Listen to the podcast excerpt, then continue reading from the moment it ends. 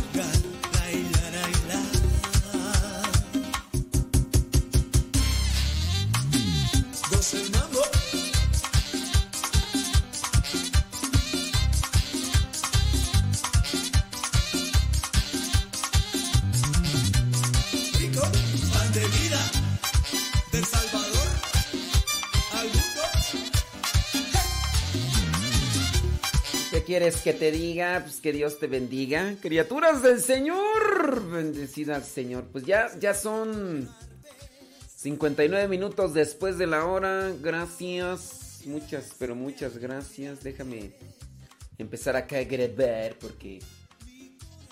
Son 59 minutos después de la hora. Gracias. Muchas, pero muchas gracias. Ya estamos aquí al pie del cañón. Buenos días. ¿Listo? ¿Qué onda? ¿A qué horas entramos?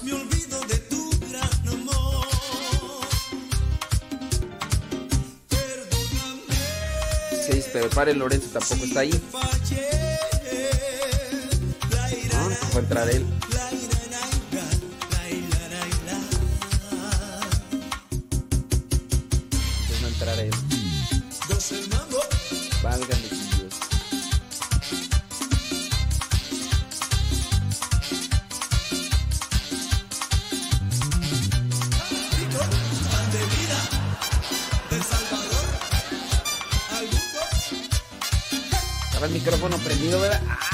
¡Ay, Jesús de Veracruz! Son las 8 de la mañana. Gracias por estar ahí conectados con nosotros. Radio Cepa. ¿Ya le dieron compartir, chamacos? ¿Chamacas?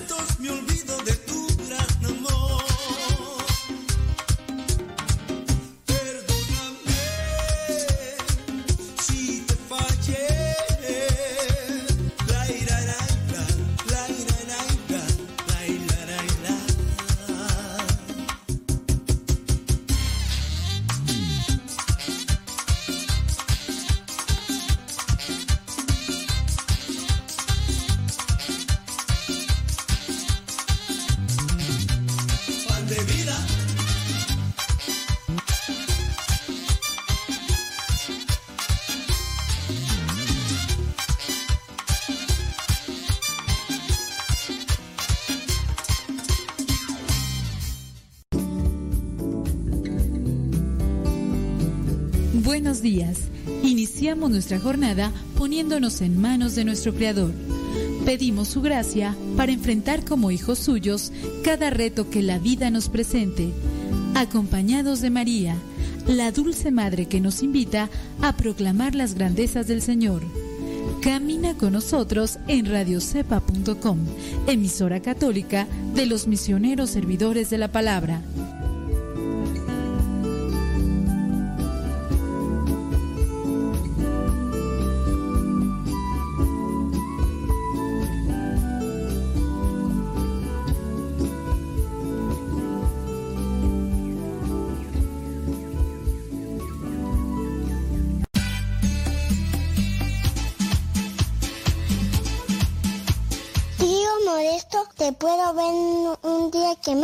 Sí, mira, es que mira, yo tengo muchas pinturas y me maquillo, pero mi abuelita no me lee. Y yo tengo una bici y yo tengo muchos juguetes. ¿Qué te parece, tío Modesto? Te mando saludos muchos.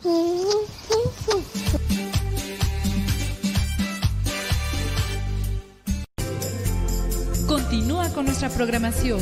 Estás en radiocepa.com, emisora católica de los misioneros servidores de la palabra.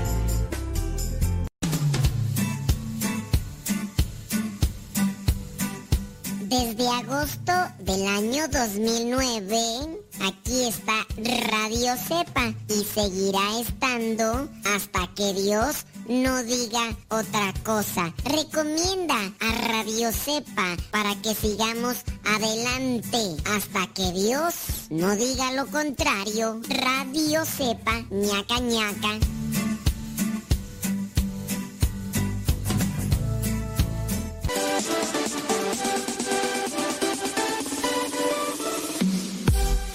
Porque nuestra prioridad es la evangelización. Transmitimos las 24 horas del día. Los 365 días del año. Llegando hasta tus oídos en las diversas plataformas digitales. Sigue en sintonía de Radio Cepa, una radio que forma e informa.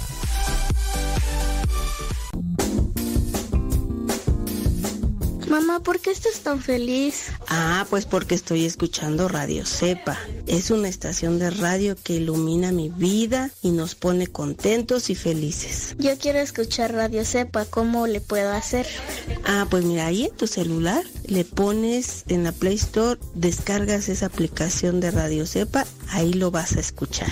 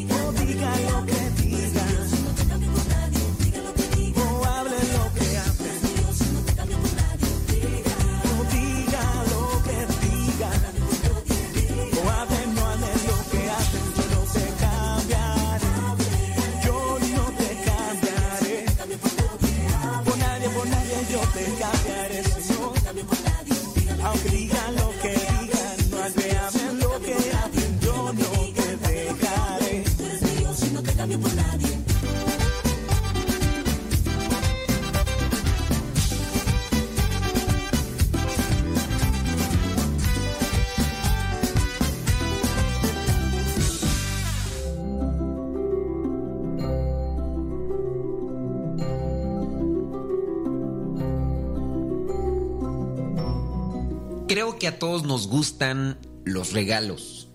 Si un día al despertar encontraras a tu lado, al lado de tu cama, un lindo paquete envuelto, así como aquellos que hacen con sumo esmero, estoy seguro que lo abrirías incluso antes de ir al baño, antes de mirar tu celular, abrirías aquel regalo con curiosidad de saber qué es lo que hay dentro. Tal vez hubiese dentro algo que a lo mejor no te guste. No lo sabrás hasta que no abras ese regalo. Pero si lo abres y aquello que está dentro te gusta, vas a alegrarte. Si a lo mejor dentro de aquella caja encuentras algo que no te gustó mucho, piensas qué hacer con aquel regalo. Porque así nos pasa cuando nos regalan algo y en verdad o no lo necesitamos o no nos gusta, pensamos hacer algo con aquello. Quizá regalarlo, darlo a otra persona o dejarlo ahí en un lugar esperando que en algún momento se pueda utilizar. Pero si al día siguiente recibes otra caja igual, con adornos, con moño y todo, y encuentras algo que te gusta mucho, digamos, un recuerdo de alguien que no ves hace mucho tiempo, algo que, que realmente te impacte el corazón, ese regalo lo vas a disfrutar. En realidad, esto ocurre todos los días, pero no lo percibimos. Todos los días, cuando despiertas, cuando despertamos, tenemos frente a nosotros una caja como, como un regalo enviado por Dios. Quizá tú no lo ves así, pero es un regalo de Dios. Se trata de un día entero para usarlo de la mejor manera posible. El día, el despertar, es un regalo, es un don de Dios. A veces, el día, el regalo, viene quizá lleno de pruebas. No, no hay que decirle problemas como tal, sino pruebas. Cosas que no conseguimos resolver, quizá tristezas, decepciones, incluso lágrimas. Pero otras veces el día viene lleno de sorpresas, de alegrías, de victorias, de conquistas. Lo más importante es que todos los días Dios envuelve con todo cariño para nosotros un día más. Mientras dormimos, nuestro regalo se va dando ante nuestros ojos. Es el día siguiente. Si despiertas y abres tus ojos, es más, si ya estás escuchando esta reflexión, date cuenta que Dios te ha dado un día más.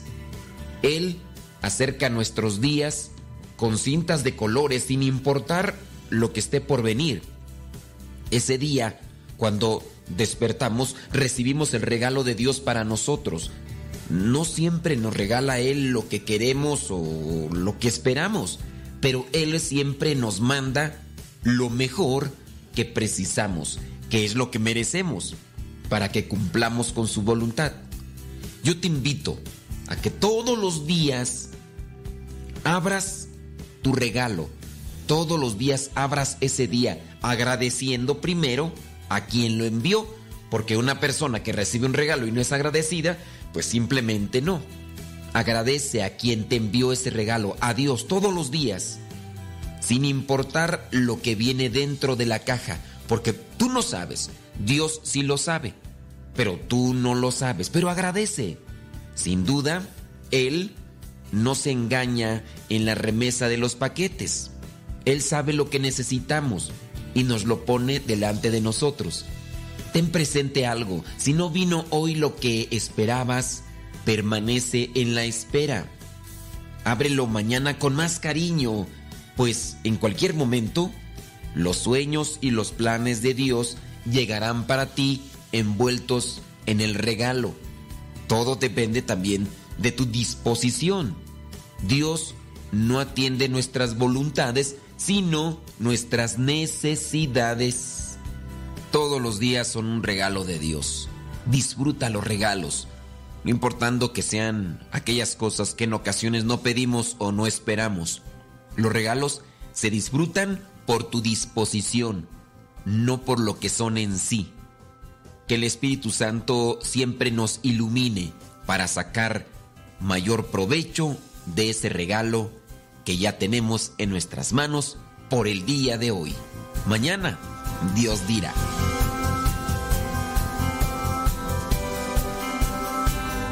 Dios es mi hit,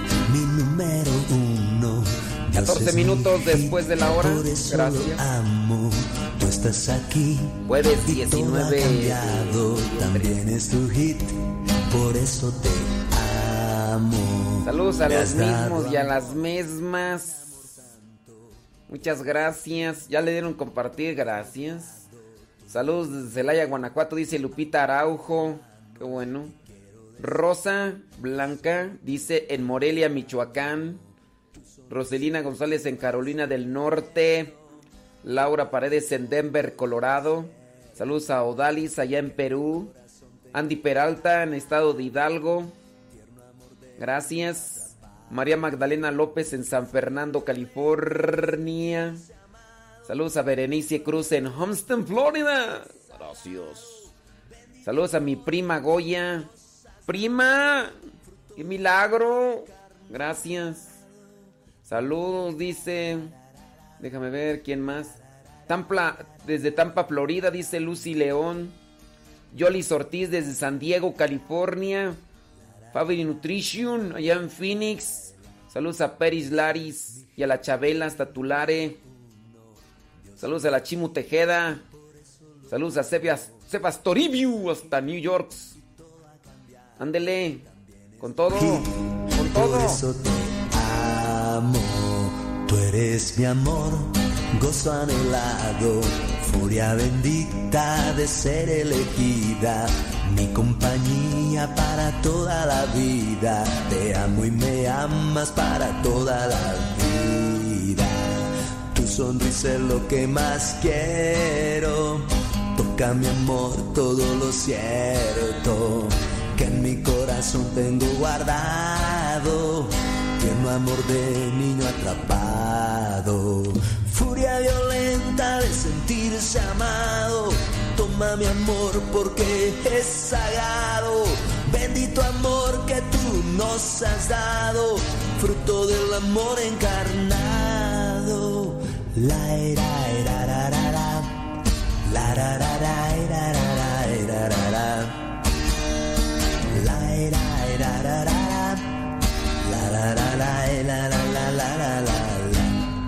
Dios es mi hit, mi número uno. Dios es mi hit, por eso lo amo. Tú estás aquí y todo ha cambiado. También es tu hit, por eso te amo. Tú eres mi amor, gozo anhelado, furia bendita de ser elegida, para toda la vida. Te amo y me amas para toda la vida. Tu sonrisa es lo que más quiero. Toca mi amor todo lo cierto que en mi corazón tengo guardado. Tierno amor de niño atrapado. Furia violenta de sentirse amado. Toma mi amor porque es sagrado. Bendito amor que tú nos has dado. Fruto del amor encarnado. La ira, ira, ra, ra, ra. La ra, ra, ira, ra, ra. La ira, ira, ra, ra, ra. La la la la ira, ra, la la ira, la, la.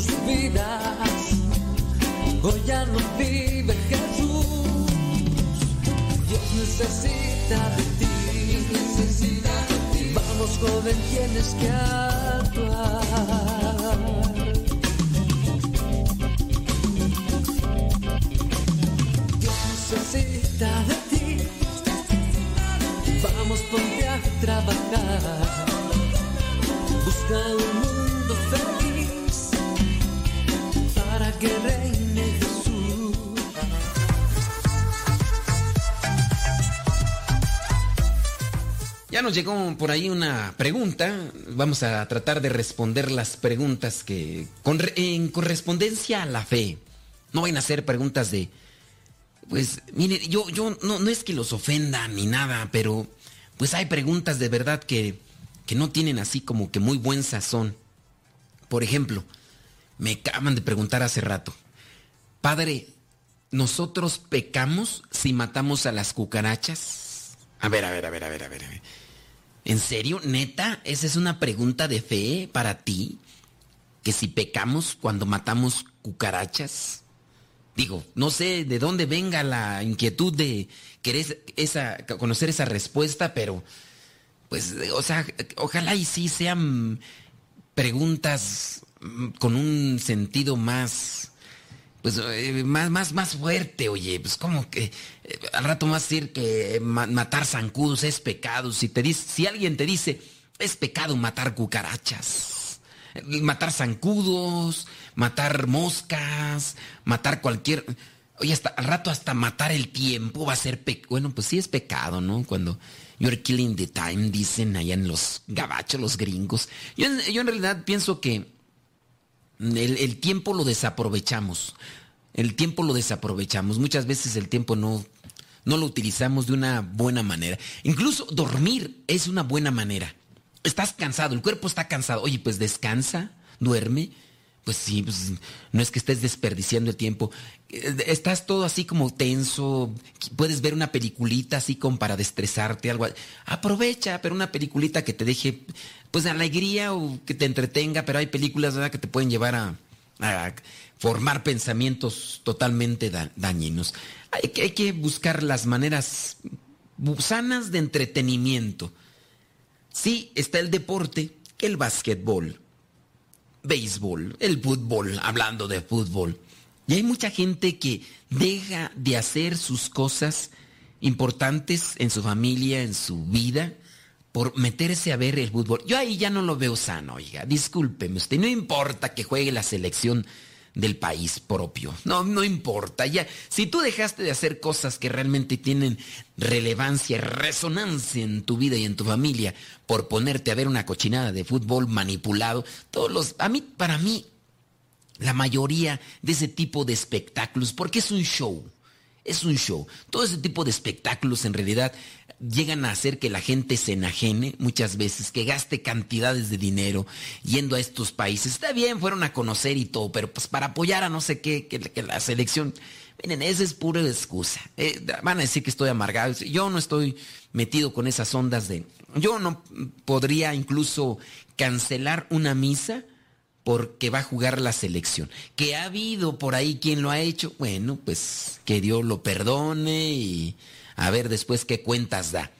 Que hay alguien que incluso in- inventó que porque eh, que va a jugar la selección, que, eh, ¿qué quieren? Que estaba enfermo para, para no ir al trabajo. No, eso ya sí ya no es, eso ya no es sano, oiga, eso ya no. Hay que buscar realmente cosas que vengan a entretener, pero sin perjudicar lo que viene a ser relevante en nuestras vidas, que tiene, que tiene peso. Pero si nosotros nos andamos por ahí buscando estos tiempos de entretenimiento, de, dis- esparcimiento, pero sacrificando a la familia, o no, no sacrificando a la familia, sino el tiempo que puede dedicarse la familia, ¿verdad? O en el caso del trabajo, pues nomás no. O en el caso de la fe, que, que, pues que no van a rezar. ¿Por qué? Que, que, que el fútbol. ahora sí, pues recen entonces antes o recen después. El otro día allí una persona ahí, padre, rece para que gane la selección de mi país. Pues, ¿Qué es eso, oiga? Hay que rezar realmente por cosas que tengan trascendencia en la vida y no andarse ahí. Digo, es mi comentario total. ¿Qué más dan?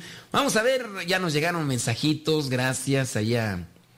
A ver, los que ya están ahí reportando. Dice, ¿qué dice tú? ¿Por qué los, los papas se cambian de nombre cuando los ordenan vicarios de Cristo? Pregunta aquí Rob Morán. Pues porque al primero se lo cambiaron. Y al primero se lo cambiaron. Y pues de ahí viene también, ¿no?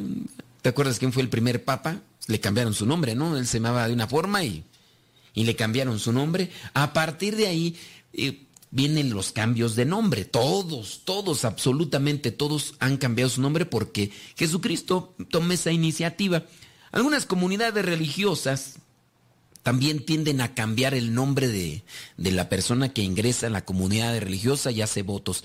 Pero esto es más bien por un, un compromiso, por una renuncia a algunas cosas que pertenecen a la persona. Es decir, lo que menciona San Pablo en una de sus cartas, que no recuerdo yo cuál es, que dice que hay que morir al hombre viejo y hay que resucitar en el hombre nuevo. En Gálatas 2.20 dice, ya no vivo yo, es Cristo el que vive en mí. Ya no soy yo el que vive, es Cristo el que vive en mí. En base a eso de renunciar a lo antiguo, al hombre viejo y resucitar al hombre nuevo, viene el cambio de nombre en algunas comunidades religiosas. Yo soy religioso, pero en mi comunidad no se cambian los nombres. De hecho, en algunas otras comunidades se agregan, por ejemplo, fray, fray modesto, no, no. ¿Qué significa la palabra fray? Pues hermano, hermano, hermano modesto. Entonces, fray modesto, fray, eh, ahí pueden estar fray Martín de Porres, fray Martín de Porres en los, con los dominicos, ¿qué son los dominicos? Sí, con los dominicos viene a cambiarse, no, no cambiarse, agregarse. Fray, también con los franciscanos, con algunos, he escuchado que se dicen fray, entonces ahí se agrega. Pero hay algunas comunidades religiosas. En el caso de los hombres no he visto yo de comunidades religiosas, o por lo menos no he sabido, pero de las hermanas mujeres, sí, de las eh, mujeres, comunidades religiosas de mujeres, sí es. De hecho, yo estuve en una misa donde eh, hizo el ingreso una hermana, una mujer, hizo su profesión de votos y le cambiaron el nombre, el nombre lo escoge la superiora, pero esto es por un cambio de vida y, es significativo. En este caso, en la misa en que estuve yo, son religiosas de claustro. De hecho, cuando me tocó hablar con la superiora para decirle que cómo quería que hiciéramos lo de la misa y todo, tuve que mirarla, ella en una reja, detrás de una barda con una reja. Bueno, pues son cosas que se dan.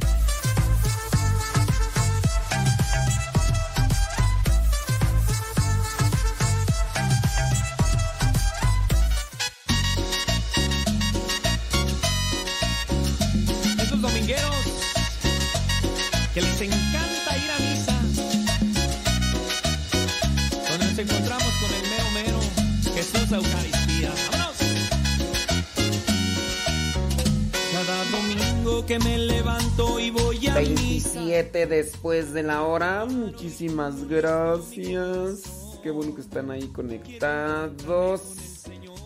Saludos, dice. Dice saludos a todos mis hermanos.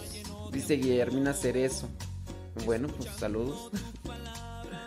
Saludos desde Marión, Carolina del Norte, dice Lupe Barriga. Saludos, Vali.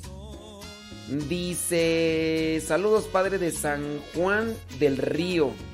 Las personas que viven amandebados se pueden confesar. Será mancebados. No, no, no se pueden confesar, este Jesús Miranda. Hay por ahí algunos sacerdotes que les han dicho que sí, pero no. Y bueno, los que viven en unión libre, ¿verdad?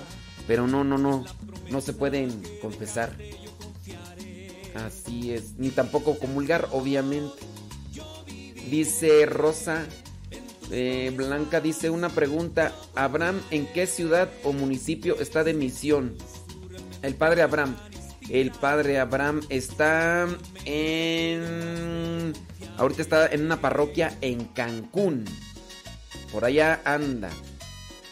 Eh, saludos. Eh, no es que no sé. Sí, sí, me imagino que es el padre Abraham Ávila. Pues él está por allá en una parroquia en Cancún. Saludos hasta Los Ángeles, California, dice Erika Gómez. Ándele. Saludos, dice desde Mobile, Alabama. Dice Gabriela Ortiz Vázquez.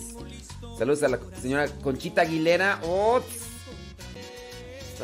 buenos días, señora Conchita. Qué milagro. Salvador Padilla desde Las Vegas, Nevada. Oye, por allá en, Nevada, ¿verdad? Con lo de los incendios y ahí en, algunas partes de California ya con, con nieve y todo. Saludos, dice desde West Palm Beach, Florida. Isabel Vega, gracias, muchas gracias. Francis Quijano desde North Hollywood. Coco Ramírez desde Dallas, Texas. Saludos. Anel Ramos desde Cypress, Texas. Ande pues.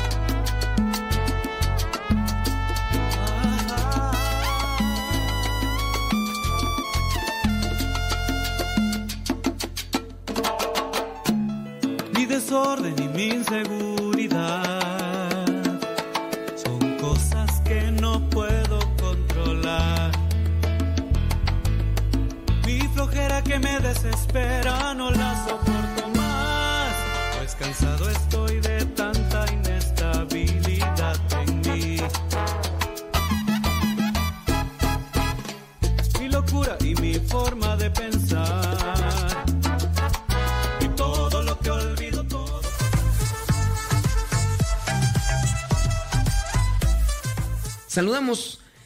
Dice, me gustan sus programas. Mi nombre es Elvia González. Elvia, pues mm, yo espero que no solamente te gusten, sino que también te dejen una reflexión, porque esa es también nuestra intención. Digo, el programa lo hacemos o lo llevamos de una manera así, pues diferente a otros programas, esperando dejar una, una reflexión ahí con usted. Déjame eh, checar acá los mensajes. Ah, ya me llegó acá uno. Dice, eh, padre, yo tengo la siguiente duda. En nuestro curso sobre la Biblia nos dijeron, ah, en la Biblia se nos dijo que la anunciación no pasó así literalmente como está en la Biblia. ¿Es esto correcto? ¿Me podría explicar? Pues no sé, no sé quién te haya dado el curso de Biblia. Puede ser que a lo mejor te lo dio una persona que viajó en el tiempo y que ha comprobado esto. Bueno, por lo menos yo estudié durante cuatro años la teología, me pusieron a estudiar el griego para conocer el original de la Biblia, también me pusieron a estudiar latín y hebreo, aunque la Biblia fue escrita en griego, hebreo y un poquito por ahí de arameo, pero muy poquito. Todo el Antiguo Testamento fue escrito en hebreo y el Nuevo Testamento fue en griego. Y nos pusieron a traducir los textos para mirar qué era lo que decía ahí. También estudiamos lo que son estudios sobre aquellos tiempos, la cultura y los demás. Pero fíjate que eh, durante los 40, 40, durante los cuatro años que yo estudié teología, pues a mí no me dijeron tremenda sandez como si te la han dicho a ti. Esa persona yo no sé qué, qué tendrá en la cabeza. En ocasiones queremos aparentar ser intelectuales con cosas novedosas y confusas. Lejos de aparecer como intelectuales o personas instruidas, o como decían allá en mi rancho, esas personas leídas, uno llega realmente a presentarse como una persona que desconoce del tema y que habla por hablar. Hay que tener cuidado con ese tipo de personas. No sé quién te lo dijo y, y no me preocupa si incluso fue un sacerdote o si incluso fue una religiosa o quien haya sido. No me preocupa. No, no cuido mis palabras por saber que fue un religioso, una religiosa, un sacerdote. Yo tengo que decir las cosas como son tal cual. Si esa persona, sea quien sea, de un laico, una religiosa, un religioso, un sacerdote, te está diciendo eso, te está diciendo una tremenda sandez, por no decir tarugada. Y ten cuidado con ese tipo de personas porque solamente lo que hacen es distorsionar la palabra de Dios. Y cuidado, cuidado porque ahí en la Biblia muy bien dice que aquel que llegue a cambiarle las palabras a lo que ya está escrito, mm, anatema sit, aguas, mucho cuidado. Ten cuidado con ese tipo de personas y pues yo te invitaría a que mejor tomes distancia con ese fulano o esa fulana, porque mira, vamos a utilizar el sentido común. Ahora resulta que un pelafustán o una pelafustana, no sé, viene con ese tipo de ideas, así como eso, así como está en la Biblia, no es. Así no sucedió. Así no. Si alguien te dice que así no sucedió eso y que se dio en otra forma, ha leído muchos libros de esos, no voy a decir los autores, de estos hombres que son eh, antirreligiosos, que tienen un enojo hacia la religión y que han escrito libros donde supuestamente dan a conocer, que son novelas, donde supuestamente dan a conocer cómo sucedieron las cosas realmente, supuestamente en la Biblia. Por ahí hay un fulano español, hubo, bueno, hay un, fulano ya murió el premio Nobel de Literatura que también escribió por ahí unos libros anticristianos. Y este fulano español, que no voy a decir el nombre, ni en los libros, porque no falta el que los empiece a buscar y leer, se nos pierda más de lo que anda. Este fulano llega a escribir un libro en el cual dice que unos científicos de la NASA le dieron unos documentos para poder construir una máquina del tiempo y que con el eh, organizan de forma secreta y construyen esa máquina del tiempo con esos documentos o esos papeles que le dieron. Y aparentemente va, es un periodista y va a tiempos de Jesús y empieza a escribir todo lo que realmente dice sucedió. Entonces hay muchas personas contaminadas con ese tipo de literatura o con películas que van en la misma línea, que la verdad no he visto yo películas, no he sabido de ese tipo de películas que van en esa línea, de esos libros, que por cierto, creo que ese fulano que se dice periodista y que ha escrito varias novelas, ha escrito como unos 10 libros de, ese, de esa misma situación. Entonces, quiere decir que el primer libro le funcionó y se aventó ya, no sé si 10 o 11 libros. Entonces, tengan cuidado porque la persona esta sin duda se ha deformado mucho de su pensamiento y ha contaminado también el pensamiento de, de, otras personas.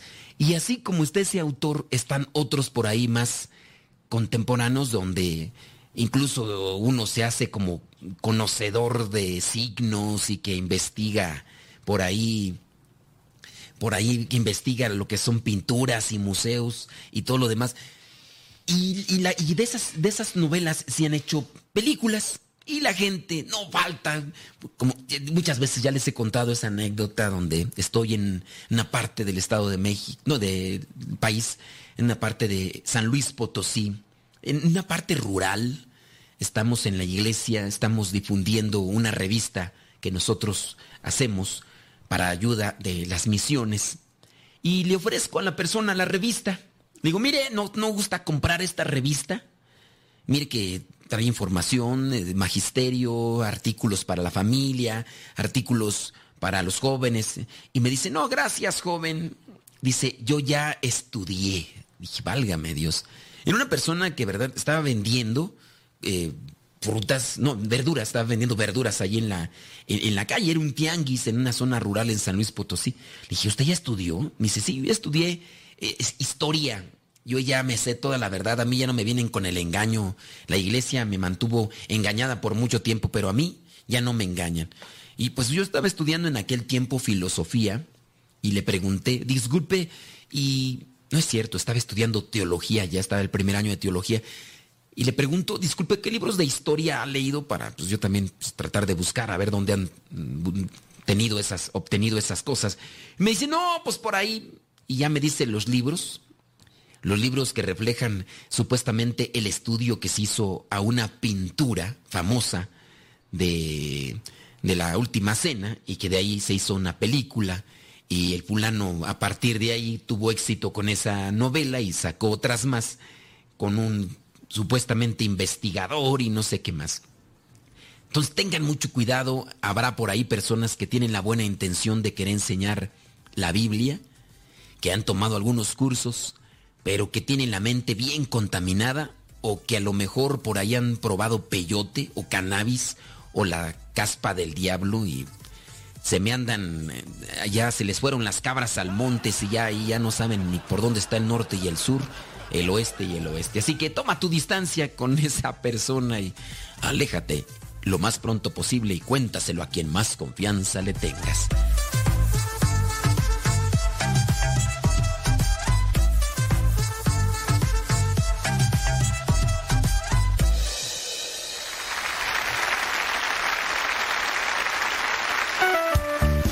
43 después de la hora.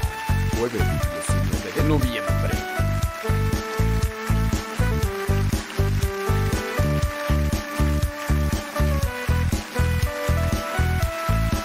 En muchos pueblos dejaron Hacen una pregunta, dice que por qué mm, antes la gente quedaba impura cuando tocaba a un muerto. pues son dentro de estas creencias de los judíos, de la impureza. No solamente el tocar un muerto, sino también tocar sangre y tocar un leproso, pero son dentro de las creencias más bien judías. Estado presentes y no se preocupan por lo que dice la gente. Son los guaraches del padre Amatuli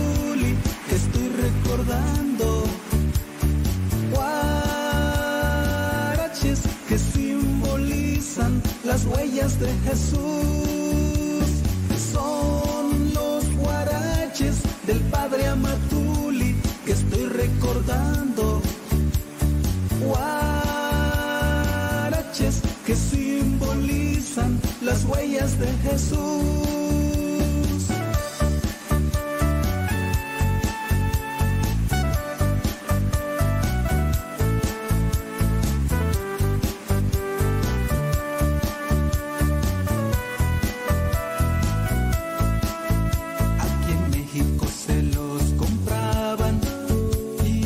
Sierras del Perú se rompían y uno que otro se compadecía y siempre aparecía un bienhechor de guaraches.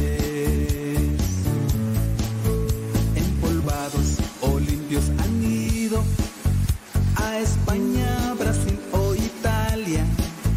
Cada vez son menos veloces, pero no se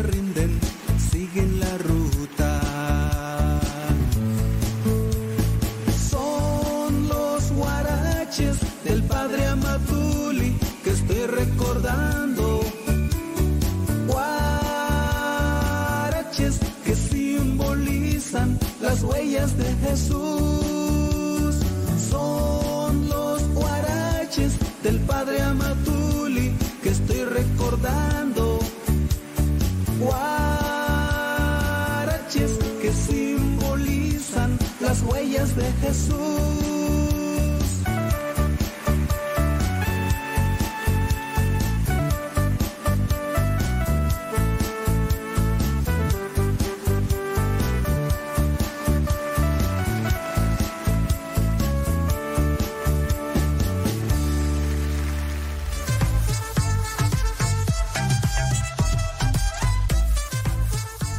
Las preguntas que nos están mandando. Dice, padre, lo estoy escuchando y pienso que su manera, a ver, y pienso que su manera de hablar tan peculiar y de dar el mensaje de Dios hace que se quede grabado. Pues sí, creo que se queda grabado, ¿no? Porque lo, después lo van a pasar en la radio, entonces sí, sí se queda grabado. No, no se preocupen, sí se queda grabado ahí. Ahí están las máquinas, ahí está el Adobe Audition, ahorita está trabajando y sí, sí lo estamos dejando grabado. Llega una pregunta. Dice, Padre Modesto, pide oración por mi mamá, que ya no sabe cómo llevar la cruz de mi padre y mi hermano. Los dos andan en vicios. Mi padre no quiere a su propio hijo. Diario lo maldice y le desea lo peor de la vida. A mí, a mi madre, es que está todo ahí, a mí, como si fuera un hombre. Entonces, a ver, a mi madre la ha maltratado siempre mental y físico. Mi hermano ya tiene más de 40 años. Igual le grita a mi madre. Ella no sabe cómo reaccionar con los dos. Yo le digo a mi mamá que deje a mi papá, a mi hermano, y, ah, que deje a mi papá y a mi hermano y se venga a vivir conmigo. Padre, no sé si está bien el consejo que le doy a mi madre o estoy haciendo mal. Creo que es sano separarse de algunas personas cuando no se dejan ayudar ni quieren tampoco encontrar una solución a su problema psicológico mental. ¿Qué puedo ver yo en, tu papá? Sin duda es un problema mental, ¿eh? No necesariamente hay que pensar que los problemas mentales es como la esquizofrenia, donde supuestamente ven cosas o escuchan cosas. Eh, también este es un problema mental, un problema psicológico. ahí está sucediendo ya algo en el Señor. Y pues, ¿qué quieres? También tu hermano, dicen en mi rancho, de tal palo, tal astilla, de hijo de tigre pintito, pues, oye, pues ahí las cosas, no sé, incluso hasta podrían ser genéticas, de forma genética, por ahí que, que, se, que también se transmita todo eso. Podría ser, podría ser, pero no, a mi considerar, no estás mal que le digas a tu mamá que se vaya a vivir contigo y que se aleje de estas dos personas enfermas si es que la están agrediendo tanto psicológica, verbal y físicamente. Hay que tomar también distancia.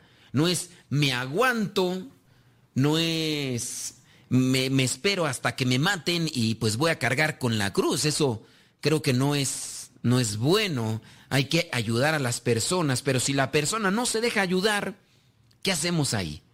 A ver, si la persona no se deja ayudar, no reconoce su enfermedad, no reconoce su problema, no acepta medios para salir de esa situación, ¿qué le haces? Pues más que orar y pues también retírate porque ahí corres peligro de, de que te suceda algo y acabes con tu vida. Así que pues yo no creo que estés entonces mal, trata de hacer más oración y pues en la medida en que se pueda, cuando tú sepas de un retiro o algo así, invítalos a tu papá y a tu hermano, ojalá y vayan y les caiga el 20, como dicen allá en mi rancho, que les caiga el 20 y que ya dejen de andar con esas cosas, pero a lo largo del tiempo o con el pasar del tiempo, eh, ese tipo de enfermedades se hacen crónicas así como una gripa maltratada se hace crónica, también un tipo de comportamiento como ese se hace crónico. Tu, hermano dices que ya está eh, más del cuarentón, es decir, ya está más, ya, ya está en bajada, pues sin duda ya, ¿qué, ¿qué, pasa con ese tipo de personas que regularmente son muy volubles, que son eh, así, ¿cómo, ¿cómo se le dice? Son eh, ay, ay, ay, se me va el, término, pero cuando son muy agresivas, cuando son muy enojonas, bueno, este estas personas regularmente también tienen un, una descompensación en el cerebro con respecto a las sustancias que se segregan. Hablando de la sustancia que se segrega en el cerebro y que nos hace mantenernos de una forma alterada, eh, con mucha ira y agresividad es la adrenalina. Los psicólogos mencionan que la adrenalina, si bien también nos sirve para cuando necesitamos estar alerta y que el cuerpo responda de manera inmediata y sin haberlo pensado, también viene a tener una reacción negativa en estos aspectos. La persona constantemente se enoja, es así eh, irascible, es voluble y, no se detiene y conforme va pasando el tiempo se hace insensible. Entonces no creo, no creo, a mí considerar, no creo que esté mal que tú le digas a tu mamá que se vaya contigo. Lo que yo sí puedo considerar que está mal es que no te haga caso. Ahí sí. Yo, yo entiendo que a lo mejor tu mamá está también formada al modo de la antigüita, donde les decían a las señoras, hija, esa es su cruz, cárguela, cárguela. O sea, sí, pero hay formas de cargarla. No, no quiere decir que hay que cargarla al lomo pelón. Al lomo pelón es cuando se dice que se le va a echar una carga al burro y no le pones ningún mecapal.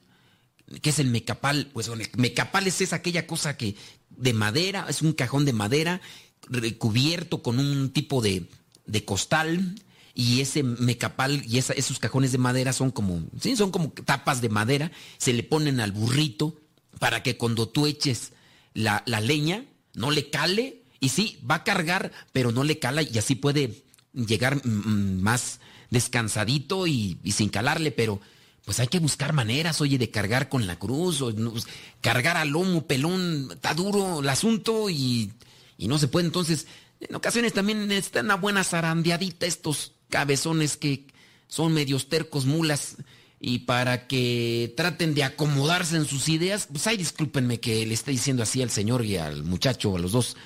Pero pues yo espero que no te moleste, ¿verdad? Porque pues acá no estoy diciendo tu nombre y si nos están escuchando, pues pues hay que se ponga el chaleco, quien le quede, pero necesitan una buena zarandeadita para que a ver si, eh, si reaccionan, abren sus ojos y entienden que, que no es correcto, no es sano, ni es cristiano maltratar a una persona ni con palabras ni con acciones. Van a decir, pues tú lo estás maltratando. No estoy diciendo los nombres, no estoy diciendo, nomás estoy diciendo un calificativo, una persona terca, necia, mula, que no reconoce sus defectos y demás. Pero sí, trata mejor de llevarte a tu mami con, contigo y a ver si de esa manera se le da una zarandeada a estos dos fulanos para que ya se sosieguen, oye, porque pues así las cosas, pues no.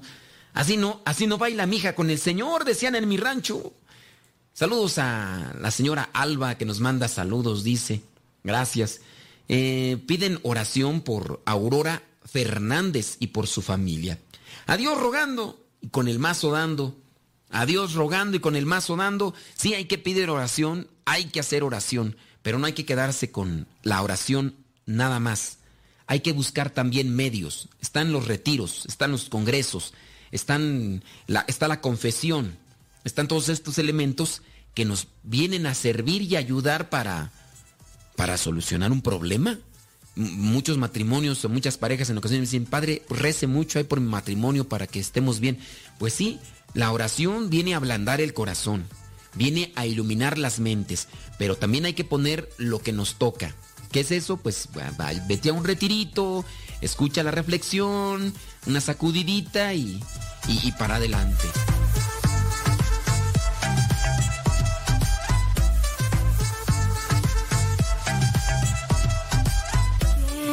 Es esta que surge cual aurora bella como la luna, resplandeciente como el sol. La amor, la amor, la morenita. Ella, que una mañana se vistió con las estrellas. Y en el cerrito del Tepeyac por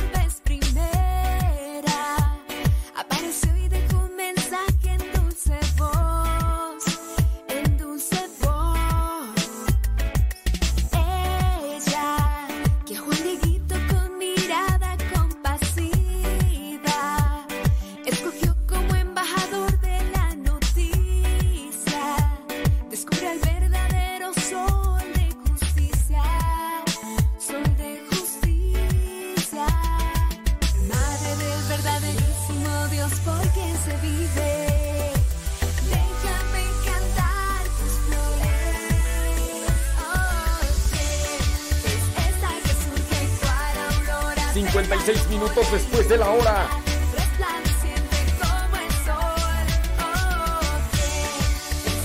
Hace una pregunta por acá y dice, explíquenos eso del pecado contra el Espíritu Santo.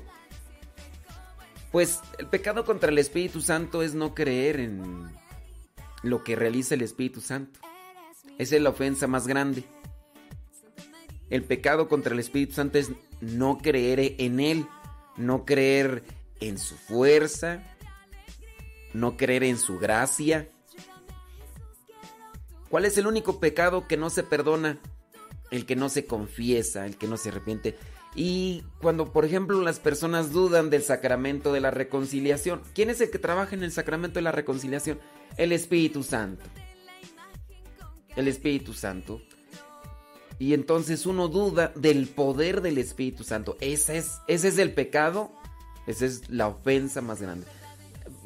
A lo mejor us- usted es cristiano católico, no cree que por obra del Espíritu Santo ese pan y ese vino se convierten en el cuerpo y la sangre de Cristo.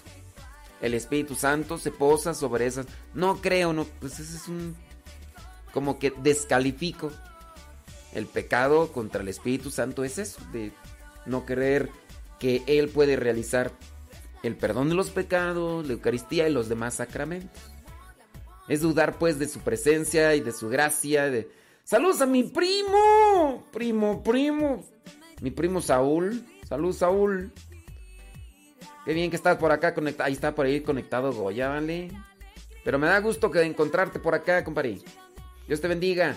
Échale galleta, eh. Échale, galleta, compadre. Sí se puede. Sí se puede. Sí se puede. Em, ah, es la misma persona la que dice que le explique sobre el pecado del Espíritu Santo. Bueno, María Chávez, y ahí está. Dice... No sé, no, no sé ese movimiento tú. No sé qué comunidad, la comunidad está apoyando ese movimiento. Pero ¿a, a qué te refieres con comunidad? En primera yo no sé ni qué es ese movimiento, ¿eh? Yo. Yo no sé. Mm, sí. Saludos, dice... mm, Saludos, dice desde la... Desde Sonora, la tierra de la carne asada y las coyotas. Gloria Sida allá en Middleton, New York. Saludos a Patti García desde Río Blanco, Veracruz. Órale, gracias, muchas gracias. ¿Quién más? Tú déjame ver por aquí si hay preguntas, así que... Saludos a Tacoberto. Dice, ahorita que habló de cambios, ¿cómo quedó en el capítulo que se llevó a cabo en la congregación? Eh, Sí, eh, ayer terminó el capítulo general en nuestro Instituto de los Misioneros Servidores de la Palabra. El superior era el padre Moisés Vivar Martínez y se religió, no él, sino los capitulares religieron al padre Moisés Vivar como superior. Puede hacerlo durante dos periodos que constan de seis años cada periodo. Había, estaba el vicario que era el padre, el padre Abraham Ávila. Ahora el padre Abraham Ávila dejó de ser vicario general y los capitulares eligieron al padre Benjamín. Al padre Benjamín, que pues digamos que está nuevecito en el, en el orden sacerdotal. De hecho, es, tiene menos años que un servidor. No sé, yo mm, desde el 2009 que tengo ya más de 10 años. Él tendrá, no sé, 6 o 7. Pero ya eh, ha llevado un trabajo pastoral. Además es licenciado en pastoral y, y digamos que tiene conocimientos, tiene también integridad y tiene deseos de ayudar a los demás. Y por las cosas que le ha tocado, pues ahora lo se le ha le- elegido como vicario general. Y eligieron también a un nuevo consejo. Allí está el padre David Sandoval, está el padre Daniel Barriga y está el padre Ricardo Ábalos, que están ahí ya trabajando. Entre ellos creo que pues bueno, pues todos, todo el consejo son, son intelectuales porque son licenciados. El padre Daniel Barriga es licenciado en mm, Derecho Canónico. El padre Ricardo Ábalos es licenciado en Historia de la Iglesia. Y el padre David Sandoval, no sé si es licenciado en Filosofía o en Dogma. Y el padre de Benjamín es licenciado en Pastoral. Y el padre Moisés es licenciado en Sagradas Escrituras.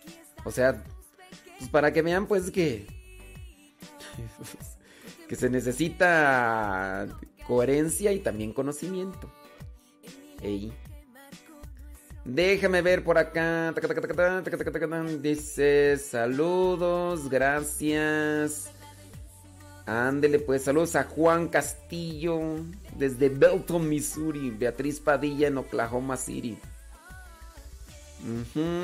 ¿Qué más tú? Déjame ver. Elsa Díaz desde Nashville, Tennessee. Gracias. Muchas gracias. Mm, Saludos a Leticia Salazar desde Inglewood. Rosalía desde Atizapán. Gracias. Saludos desde Fullerton, dice Mick Monty. Saludos. Saludos desde el Monte, California, dice Norma Soto. Gracias. Saludos, dice Olivia Flores desde Nueva York. Bueno, pues ahí están. No hay más preguntas. Tú déjame ver. Dice... mm, saludos, gracias. Dice... Desde Phoenix, María Teresa Liévanos. Saludos. Gracias. Déjame ver. Nancy Merlo desde New York. Gracias. Leito Rojas, ahí en la Ciudad de México. Gracias. ¿Quién más? Tú. Desde Zapopan, Jalisco, dice José Caballero. Saludos, José Caballero. Muy bien, déjame ver. Desde Ecuador, María Escalante, saludos. Nelly Piña, desde Oxnard, California, gracias. Saludos a Lupita Medina desde Los Ángeles, California, gracias. Déjame ver aquí quién más. Tú. Saludos desde Indiana, California. Lady Navarrete, gracias. Déjame ver aquí quién más. Saludos, dice. Bueno, es que aquí están aquí haciendo más comentarios. Muy bien, saludos de... Bueno, y ahí están ahí saludándose entre sí y, ya bueno, no encuentro ahí más, más preguntas. Y ahorita vamos con el Evangelio. Saludos, José Telles desde Oceanside, California. Ándele pues. Dice Rocío, Alvarado, dice, Padre, tengo una pregunta. Dios cuando creó el mundo, creó a todos los ángeles. ¿O sigue creando ángeles? Eh, pues mira, se dice se dice dentro de la doctrina que primero Dios creó el mundo espiritual. Se dice que creó el mundo espiritual y ya después se reveló Luzbel. Pero así como que yo darte la respuesta de que si Dios sigue creando más ángeles, pues la verdad no sé. Así como que, a ver, me voy a hacer una ahorita. no, no sé. No sé, lo que sí sé es que Dios es omnipotente, lo puede todo, sabe todo, lo que va a pasar, lo que está pasando, lo que pasó, eh, pues es, omnipotente, o sea, meter a Dios en, la omnipotencia, omnisciencia, pues es, entonces si no, no te podría decir, sí, yo lo vi el otro día, estaba haciendo ahí un angelito y sacó uno así, sacó otro. Además son seres espirituales, ¿no? Pero sí está, Está difícil. Saludos desde Apodaca, Nuevo León, dice Alicia Santiago, gracias. Saludos a Lorenza Morales desde Huimanguillo, Tabasco. Gracias. Saludos Lucy Sánchez desde... Mm, ¿Quién sabe dónde? es que no me doy cuenta que ahí están. Saludos, saludos, saludos, saludos, saludos, saludos, saludos, saludos, saludos, saludos. Salud, salud, salud, salud, salud, salud. Salud, salud, salud, salud, salud, salud. Eli Corona desde Filadelfia, Pensilvania. Sí, sí, sí. Sí, ahí en el YouTube ya puro chisme.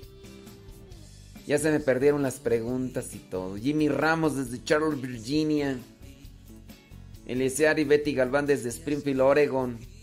Desde Torreón, Coahuila, Olga Marina Barrera. Saludos. Rosa de Santiago desde Henderson, Carolina del Norte.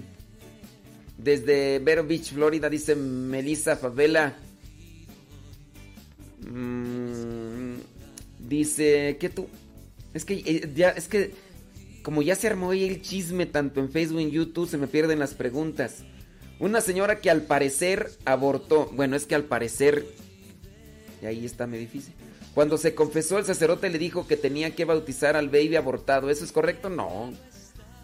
No, no, no, eso no es correcto. bautizar al baby abortado, no.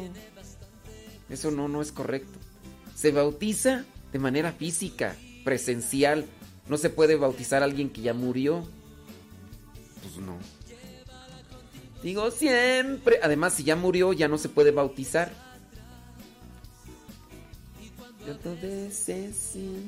No. Bueno, es que al parecer abortó y todo. Miren, a veces, a veces nosotros escuchamos algo que no es muy, muy, muy correcto, concreto. Y hay veces que la gente pudiera distorsionar. A menos que la persona pudiera decir, a mí me dijo el padre esto. Pero ya cuando lo escuchamos de, es que yo escuché, o, es que alguien dijo, a lo mejor yo puedo interpretar o malinterpretar, o, puedo decir una cosa que no. Dice, al parecer abortó, entonces ya ahí ya no hay una seguridad. Saludos desde La Salle, Illinois, dice Rosa Vázquez. Dice María Teresa desde Phoenix, Arizona.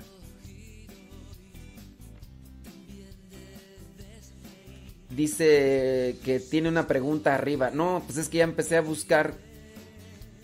Ya empecé a buscar las preguntas y ya no las alcanzo a ver porque se van escondiendo. Si es que de repente ahí ya se agarra la comadrería. Dice, ¿cuál es la diferencia entre un icono de imagen sagrada y una imagen regular sagrada? Es que esa, esa es una pregunta de arte.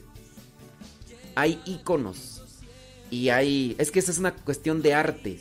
Uno tiene que conocer el arte para poder distinguir entre las imágenes, entre los lienzos, entre los iconos, entre... Entonces, este... Pues sí, es una cuestión de arte. Ahí, para distinguir. Esto es una imagen acuarela, esta es una imagen en lienzo, esta es una imagen eh, serigrafiada, esta es una imagen. ¿Sí? Entonces uno puede distinguir, ah, este es un icono. Entonces es cuestión de, de meterse un poquito más allá, conocer más sobre el arte. Los ángeles son los que están llenos de Dios es que los ángeles son seres espirituales. Los ángeles son seres espirituales, creación de Dios. Nosotros también somos creación de Dios, pero no somos seres espirituales. Y, es un ser espiritual. También nosotros podemos llenarnos de Dios cuando estamos viviendo en gracia. Si nosotros estamos viviendo con la gracia de Dios, estamos recién confesados, tenemos la gracia de Dios, tenemos a Dios. Acabas de comulgar, estás ya eh, dice, comienza a leer la Biblia. ¿En dónde tiene que comenzar? Pues mira, yo recomiendo que si la persona no sabe nada de la Biblia, que comience a leer los evangelios y que después busque cursos de Biblia. Sí, que comience a leer los evangelios, dile a esa persona. Ya, así. O los hechos de los apóstoles. Si no sabe nada y que después tome lo que vendría a ser una, un curso de Biblia. Eh, dice, yo creo que sigue formando. Bueno, es que yo puedo creer muchas cosas, digo, pero si me preguntan que, que si Dios sigue creando ángeles, pues no puedo yo decirle sí o no, o sí. Y no, no. Mi opinión de si yo creo o si no creo no da ninguna respuesta, no es lo que yo crea. No me, no me, no me preguntaron mi opinión. Me preguntaron, padre, ¿Dios sigue creando ángeles? No sé. Padre, ¿usted qué opina? ¿Piensa que Dios sigue creando ángeles? Pues ahí ya es otra respuesta, ¿no? Pues sí, ¿no? Además recuerden que los ángeles, en el sentido así como tal, son seres espirituales. Que si yo tengo una licenciatura no, no tengo ni preparatoria, ni preparatoria tengo. En la primaria la tengo con siete. La secundaria la hice en tres días, imagínate. Entonces, pues sí. ¿Cómo empezar a leer la Sagrada Escritura? Les digo, mm, primero hay que saber leer. Y si no sabes nada de Biblia, te recomiendo que empieces a leer los Hechos de los Apóstoles o los Evangelios y, ya ahí te vas iluminando poco a poco. Ey, déjame ver. Dice, ¿qué más tú? Si es que ya, se me perdieron ahí. Si tiene más preguntas, pues ya no las veo. Mm, saludos. Dice, me voy a poner a investigar. No, ponte a estudiar el arte. Y ahí uno ya tiene que, buscar. Cuando nosotros estudiamos filosofía, estudiamos una materia que se llama eh, estética. Y dentro de la estética comenzamos a analizar las obras de arte. Esto para tener referencia de lo, de lo que es el arte contemporáneo, el arte moderno, el arte gótico, el arte medieval, y, no es así como investigar, es ponerse a estudiar y ya uno ya identifica. Identifica, oh, mira, este es, este es muy gótico. Ah, este es churguresco. Uh, este es muy moderno. Oh, este es una imagen así, esta es una imagen acá. Entonces, es cuestión también de... Eso sin duda, por ejemplo, lo, lo estudiarán los arquitectos para poder distinguir entre las obras que se han realizado en cuestión a la arquitectura, tanto de, de los tiempos. Entonces pongas a estudiar eh, estética o arquitectura y pues ya. Dice, cuando mueren familiares, le dicen a uno, ya tienes un ángel que cuida desde el, desde el cirlo. Mm, no, cuando muere una persona, e- el hecho de decir, no, no te preocupes, ya tienes un ángel que te cuida el cielo, e- eso es arriesgado. Porque tú cómo sabes que una persona que acaba de morir está ante el cielo. Yo no sé, aunque lo diga, no, no es una seguridad. A veces son y son formas de quererte dar paz o quererte dar tra- tranquilidad. Yo no estoy de acuerdo en eso. Yo solamente le digo, mira, vamos a pedirle a Dios que te dé fortaleza que te dé paz y que a Él le dé toda su misericordia y que lo lleve al cielo. Si alguien diga, no, no te preocupes, ya está en el cielo, yo diría, ¿tú, tú lo sabes? ¿Tú, ¿Tú tienes la seguridad que está en el cielo? ¡Ay, pero ¿cómo te atreves? O sea, también no hay que andar diciendo cosas que todavía no son. Son expresiones, pienso yo, erróneas o desubicadas. Ahora, la, la iglesia, la doctrina, sí determina que, por ejemplo, cuando muere un niño, ya sea un niño abortado o sea un niño pequeñito, como no tiene conciencia de- del pecado, ahí no, no hay una purificación en el purgatorio. La doctrina de la iglesia católica dice, los niños van ante la presencia de Dios porque no tienen conciencia de lo que vendría a ser cosas buenas o cosas malas. Y ahí sí podríamos decir, es un niño que ya está ante la presencia de Dios. Ahí sí. Dice, donde Satanás tienta a Jesús que le dice que le dé todas las naciones y le adora, ¿por qué si Dios es el creador de todo? Eh, no te entiendo bien ahí la, la pregunta, este, mm, Yuri Toribias. Miren, eh, recuerden que ¿quién es el príncipe de este mundo? El príncipe de este mundo es Satanás. Por eso Satanás le ofrece... A ver, Satanás está controlando casi todo, casi todo. Entonces, al tener el control de todo, le ofrece a Jesús el al ser terreno le ofrece lo que tiene como terreno. No sé si me explico. Y eso de e- ese adjetivo del príncipe de, de este mundo es, se lo da al mismo Jesús. Nuestro Señor Jesucristo. Si yo controlo algo, yo soy el que puedo ofrecerlo. Yo te ofrezco esto, yo lo controlo. ¿Y quién es el que controla este mundo? El materialismo, el consumismo, la- el que casi controla todo este mundo es Satanás. Entonces por eso mismo puede ofrecer lo que él controla.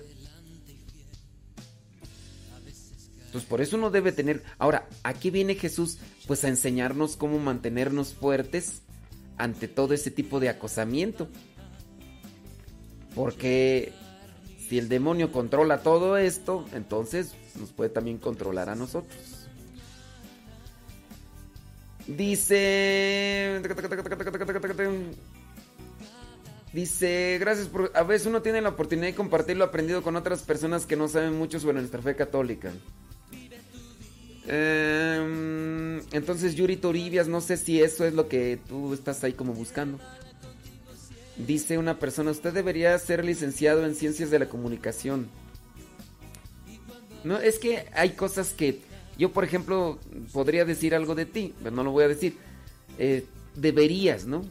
Pero hay cosas que uno tiene la capacidad y hay veces que uno no tiene la capacidad. Entonces yo, por ejemplo, podría decir algo de ti, tú deberías de esto, pero por respeto ahorita no lo digo, ¿verdad? Pero pues si no tiene la capacidad de hacerlo, pues no, hay cosas que uno no puede. Sí. Dice, por ejemplo, acá una señora dice que su esposo estudió arte. eh, entonces eh, estudió ahí todo esto de los iconos y las imágenes y todo, ¿sí? Estudiar. eh, ya sea en la arquitectura, ahí se estudia el arte. Dice, cuando los jóvenes no quieren ir a la Santa Misa, se debería obligarle. Es que si los obligan a los jóvenes, a lo mejor van obligados. Es que más que obligarlos es hacerles conciencia del tanto amor de Dios en nuestras vidas y de qué manera nos ayudan. Háganles conciencia de eso.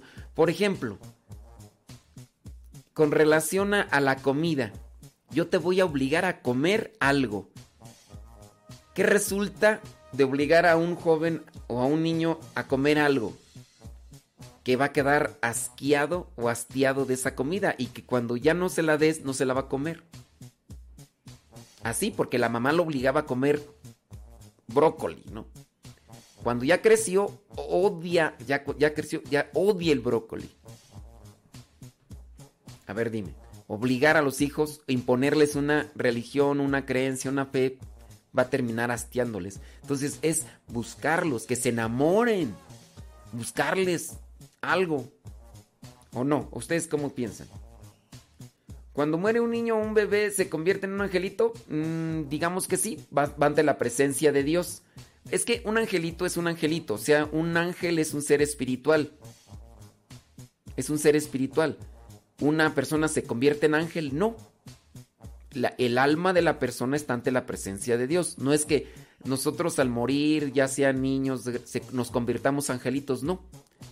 Un ángel como tal es un ser espiritual. Son seres espirituales que están allá. Nosotros, nuestra alma va ante la presencia de Dios, pero no porque nuestra alma vaya ante la presencia de Dios nos convertimos en ángeles. El alma es espiritual. Nuestra alma está ante la presencia de Dios. Y, no, no es que nos convirtamos en ángeles. Somos almas ante la presencia de Dios. Somos seres espirituales ante la presencia de Dios. Dice una pregunta, ¿por qué nos damos golpes cuando dice, eh, se dice Cordero de Dios, óyenos, perdónanos y ten piedad de nosotros? No sé tú, eso sí no sé. Cordero de Dios, óyenos. ¿Dónde se dice eso qué? No sé, yo no, no, no sé, esa no, no lo identifico.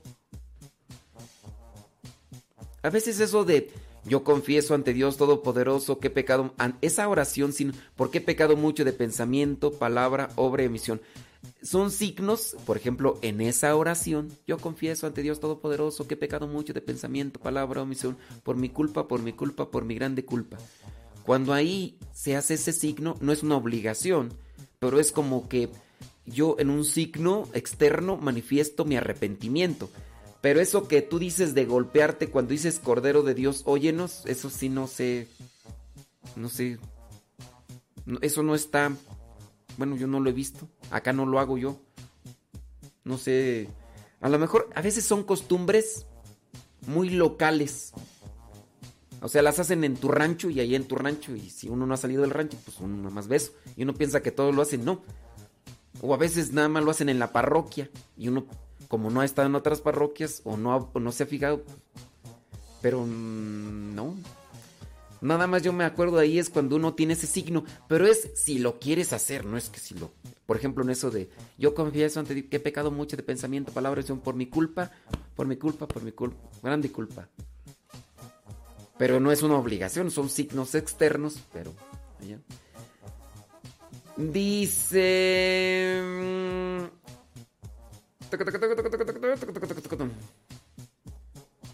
Mm, bueno. Yo estoy mirando ahí. Yo puedo decir que yo de pequeña iba a la iglesia. Bueno, ese es un comentario. Eh, solo en el acto de contrición, pero no, no es un acto.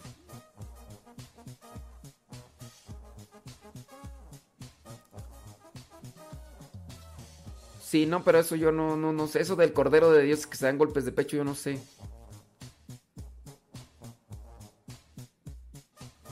No, no sé yo. No, yo no lo hago. Eso de golpearme el pecho yo no lo hago. No sé.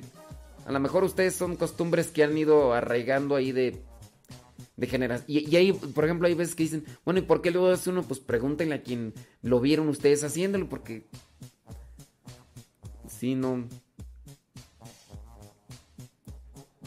Dice, gracias, sí, eso es lo que quería saber. Una persona que es mormona me preguntó eso. Y sí, algo parecido fue lo que le contesté.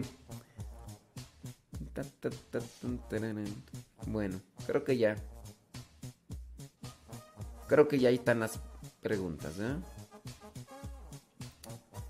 Déjame checar acá. Es en el rosario. El rosario es una devoción. Sí.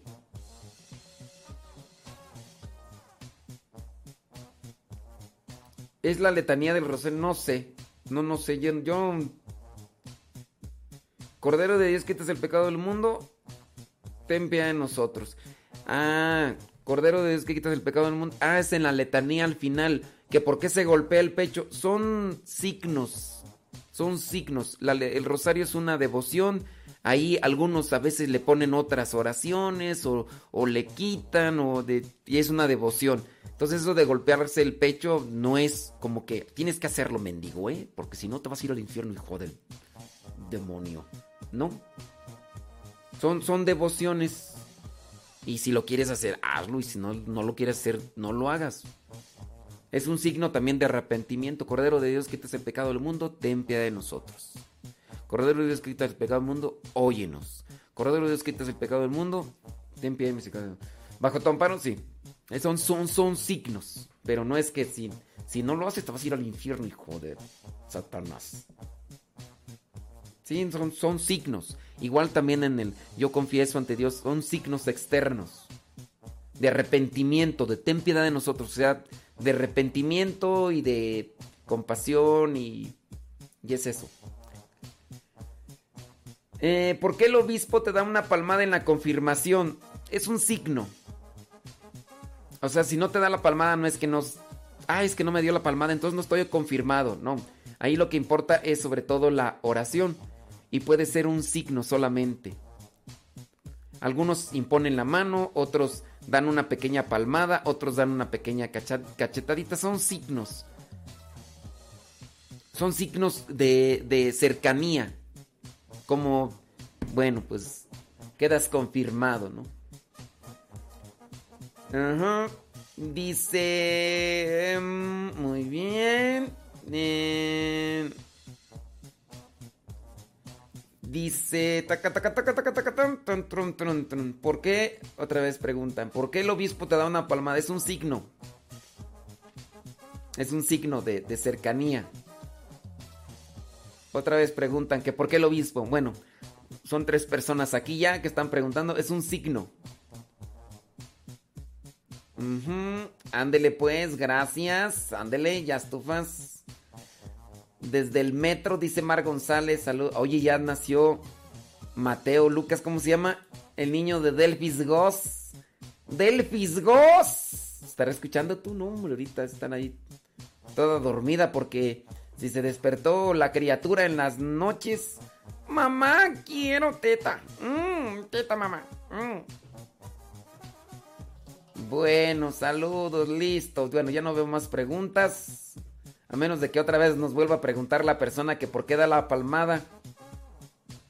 Les digo, unos dan una palmada, otros imponen. Ya. ¿El sacerdote puede confirmar? Sí. Pero solamente si lo delega el obispo. Solamente si lo delega el obispo. Dice. ¿Qué más tú? Determinar el rosario. Muy bien. Que otra vez preguntan. ¿El sacerdote puede confirmar? Repetimos. Sí, el sacerdote puede confirmar solamente si le da la delegación el obispo. Es decir, si el obispo le dice, ¿sabes qué? No puedo ir a confirmar. Eh, ahí te delego para que tú des el sacramento de la confirmación. Solamente así.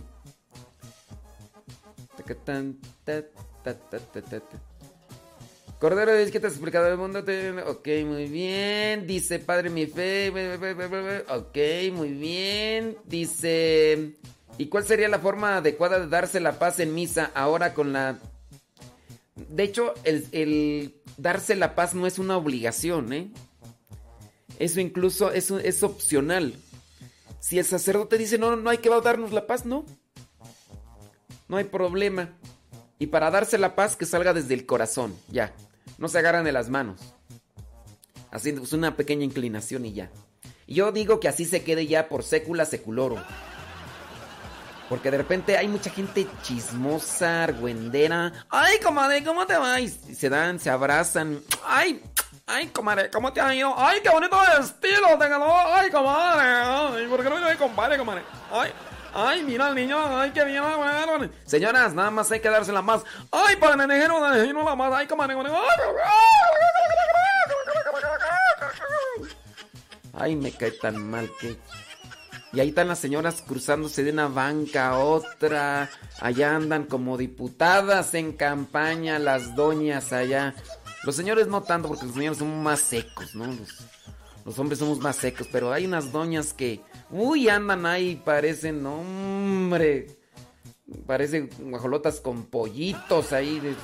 ¡Ay, comadre! Señoras, es la paz. Espérame, padre, que todavía faltan 10 personas acá de la otra banca. ¿Cómo están? ¿Cómo mucho? ¡Ay, me da mucho gusto que hayan venido a la misa! Que nada más es la paz. ¡Ay, espérame tantito! Me falta, ya me falta el sacristán. Deje mirar la sacristía. Ahorita dejemos a la... Ay, no, qué feo. No, son gente que no sabe de liturgia. Y aunque se los digas, todas se enojan. Todas se enojan. Hay gente que se va a molestar con esto porque son de esas personas. Y uno les dice, no, la paz solamente se debe dar así a los que están a un lado. Y ya. Pero ahorita con esto de la pandemia ya nada más una inclinación y la paz de Cristo, la paz de Cristo. Amén. Yo digo ya que se quede así.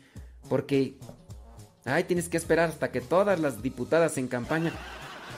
Ay, qué feo de veras con esa gente. Ay, yo me desespero. Más porque tengo que mantener ahí la cordura con esa gente. Pero, en fin. En fin. En fin. Eh,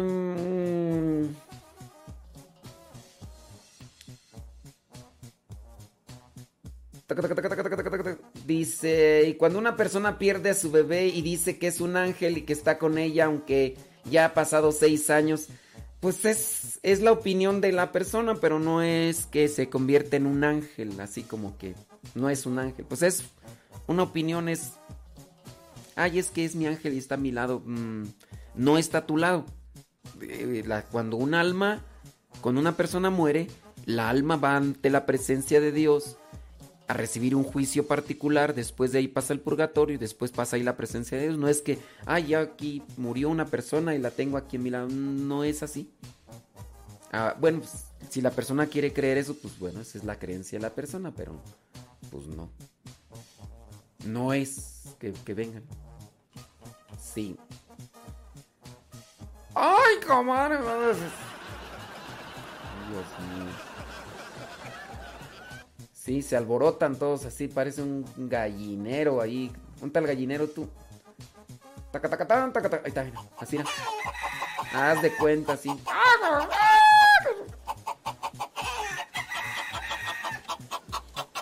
Dice. Mmm, dice. Ándale pues. Bueno. Dice, padre, en lo del Santo Rosario, ¿cuál es la forma correcta de comenzarlo? Ya que algunos terminan en el crucifijo y otros comienzan en el centro del Rosario. ¿Cuál crucifijo tú? ¿Y cuál centro del Rosario? ¿Cuál es el centro del Rosario? No, no sé a qué te refieres. En mi pueblo dicen Santa María, Madre de Dios y Madre nuestra, ruega por nosotros los pecadores. ¿Es correcto? Pues es que sí es correcto así lo que se dice. Santa María, Madre de Dios, ruega por nosotros los pecadores. Eh, que como les digo, es una devoción el rosario. Entonces, unos agregan una cosa y otros quitan otra. Y, y entonces, siempre y cuando no se diga una herejía allá en tu rancho lo quieren rezar así, pues bueno, pues allá en tu rancho. Es una devoción. ¿Se puede agregar algo correcto y propio? Pues sí, se puede agregar, algo. ¿Le van a quitar eso? Pues quítalo. O sea, como es una devoción, pues... en, en la liturgia, ya lo litúrgico, ahí sí ya no se puede quitar ni poner, ya está algo establecido. Pero en las devociones, pues, unos lo quieren rezar de rodillas, otros sentado, otros de pie y... Pues sí. ¿Es verdad que debemos tener aceite, sal y aceite bendito? Mm, No sé quién te haya dicho eso. Yo, yo tengo sal, pero para echarle a los frijolitos ahorita que me vaya a comer. Ahorita me voy a ir a comer unos frijolitos sabrosos. Tengo aceite, pues para. Ayer me comí un huevito estrellado, pues sí. O sea, sí hay que tener eh, sal y aceite y, agua, pues para desatorarse, ¿verdad? Pero benditos, pues no sé quién te haya dicho eso. Pues yo digo, bendice estos alimentos, Señor, que vamos a comer, comer frutos de tu infinita misericordia. Y eso y ya. Una pregunta, ¿cualquier sacerdote puede ser un exorcismo? No, solamente los sacerdotes exorcistas pueden hacer exorcismos. Y para que sea un sacerdote exorcista, pues tiene que ser designado por el obispo, no cualquiera. Pueden hacerse oración de liberación y ya, pero no es que cualquier persona pueda hacer, cualquier sacerdote pueda hacer un exorcismo. No. Sí. Dice, usted explíqueme dónde comienza. ¿Dónde comienza qué tú? A ver, esta persona que me está haciendo estas preguntas, no me las haga así, todas distorsionadas, porque no, no le entiendo. Te explico qué. ¿Dónde comienza qué? Es que no, no, no te entiendo tu, tu pregunta. ¿Te explico qué? Ay, Dios mío. Yo también dice. Que ya le dio hambre a Tacoberto. Ándele pues. Entonces, si no rezo el rosario, ¿no me voy al infierno? Pues es que Dios no te va a decir, eh, eh, ¿rezaste el rosario? Sí. Ah, entonces pásale. ¿eh? Es que tú rezabas el rosario. ¿eh? Hay gente que puede rezar el rosario y actúa en pecado o está en pecado y no quiere dejar el pecado. Entonces el rosario no es el pase directo al, al cielo. O si no lo rezas, ah, es que eh, no lo rezaste, te vas a ir al infierno. Pues hay personas que a lo mejor no rezan el rosario, pero se alimentan de Dios para vivir conforme al plan de Dios. Acuérdense que el rosario es un conectarse con Dios, ¿no? Pero si no rezas el rosario, pero rezas la coronilla la misericordia, o haces el- a lo mejor la liturgia, hay que conectarse con Dios. No sé quién les dijo que si, re- si, si rezan, si rezan el rosario no se van a ir al infierno. Pues puedes rezar el rosario, pero al mismo tiempo es masón o, o eres satánico. Por ejemplo, los, los que tienen la devoción a la satán muerte rezan el rosario. No sé quién les haya dicho a ustedes que si rezan el rosario no se van a ir al infierno. Al final de cuentas eso lo decide Dios, digo, pero... Hasta parece que están en el catecismo con los niños. Pues sí. Pero don David Trejo, es que eso es, lo, eso es lo que hay, don David Trejo. Pues hay que responderlo, porque si no lo respondemos, ¿te imaginas? Sí. Dice, ya deje a las comadres, explíquenos el pecado contra el Espíritu Santo, que no será perdonado. Ya se los expliqué. El pecado que no será perdonado es el que no cree en el Espíritu Santo. Si tú no crees en el Espíritu Santo, entonces ¿cómo vas a creer que Dios actúa en tu vida? A ver, eh, ya, lo expliqué hace rato, pero ¿qué fue lo que no, no entendiste? Eh, el pecado contra el Espíritu Santo que no se va a perdonar es si tú no crees en el Espíritu Santo. En este caso es, tú eh, descartas la acción salvadora del Espíritu Santo. Tú dices, no, yo no, yo sí creo en Jesús, sí creo en el Padre, pero no creo en el Espíritu Santo. Pues, lástima Margarito, porque quien viene a realizar en nosotros la acción salvadora es el Espíritu Santo. El Espíritu Santo. Jesús dice, yo me voy, pero les voy a enviar al Paráclito. ¡Ay, yo no quiero al Paráclito! ¡Guácala de pollo! ¡Ay, ah! A ver, Kiko, cálmate. Dice, se puede perdonar el pecado contra el Hijo, al- contra el Padre, pero no se perdonará contra el Espíritu Santo. Te voy a enviar al Paráclito, al defensor. ¡Ay, que yo no lo quiero, mi vida! ¡Ay, ay! Eso es lo que... Entonces, quien descarte la presencia del Espíritu Santo o el actuar del Espíritu Santo en su vida no se va a salvar. Ese se va a condenar. Porque ¿cómo vamos pues nosotros a salvarnos o a llegar si descartas al Espíritu Santo? Ay, yo sí creo en Jesucristo, pero yo no creo en eso de que el, sacramento de la confesión y de la Eucaristía. Ay, no, yo no, eso no. Ay, ay. Eso es el pecado contra el Espíritu Santo, que no será perdonado. Y si no será perdonado, pues ya te amolaste. No sé si me explico. ¿Sí me explico o no me explico? ¿Me entiendes, Méndez, o no me explico, Federico? Dice, de acuerdo a una pregunta de los tiempos eh, cristianos, ¿sí se daban la paz con un beso? No, de hecho, el signo de la paz no, no estaba en, la, en la misa. No recuerdo con qué papa se puso, no sé si fue con el Pablo VI. No recuerdo en qué año se, se propuso el signo de la paz. Creo que fue con Pablo VI. Pero antes no estaba el signo de la paz. Eh, una cosa era que darse el ósculo de la paz, pero eso no estaba como tal dentro de la, de la misa, así establecido. Por eso les digo que es un signo, en su caso, opcional. Se podría omitir el signo de la paz y por haberlo omitido sigue existiendo la misa. Otra vez nos vuelven a preguntar eh, sobre el pecado del Espíritu Santo. Oigan, es que nos están haciendo mucha pregunta sobre esa cuestión. No sé si ya quedó explicado o no explicado o que no quedará claro. Ignorar la presencia, ignorar el actuar del Espíritu Santo, ese es el pecado que no será perdonado.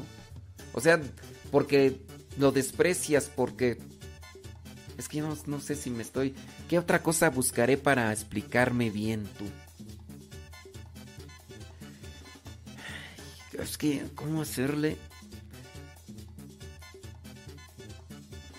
Ay, Dios mío, santo. ¿Cómo hacerle, pues, para hacerle comprender a esta persona que no le, no le queda claro? ¿Cómo, ¿Cómo te vas a salvar si no crees en la Eucaristía? ¿Cómo te vas a salvar si no crees en el sacramento de la confesión? Tú que eres cristiano católico. ¿Cómo te vas a salvar si no crees que el Espíritu Santo sigue guiando a la iglesia que Cristo fundó? O sea, mm, no crees en el actuar del Espíritu Santo. Entonces cuando tú desacreditas el actuar del Espíritu Santo, no te vas a salvar y te vas a condenar. Entonces ese pecado pues, es el que te lleva a la perdición. ¿Cómo le haré tú para hacerle comprender a esta persona? Es que ya ante esta situación donde yo trato de dar una explicación, uno tiene que tener a la persona así enfrente y preguntarle, a ver, ¿cuál es tu duda así como tal?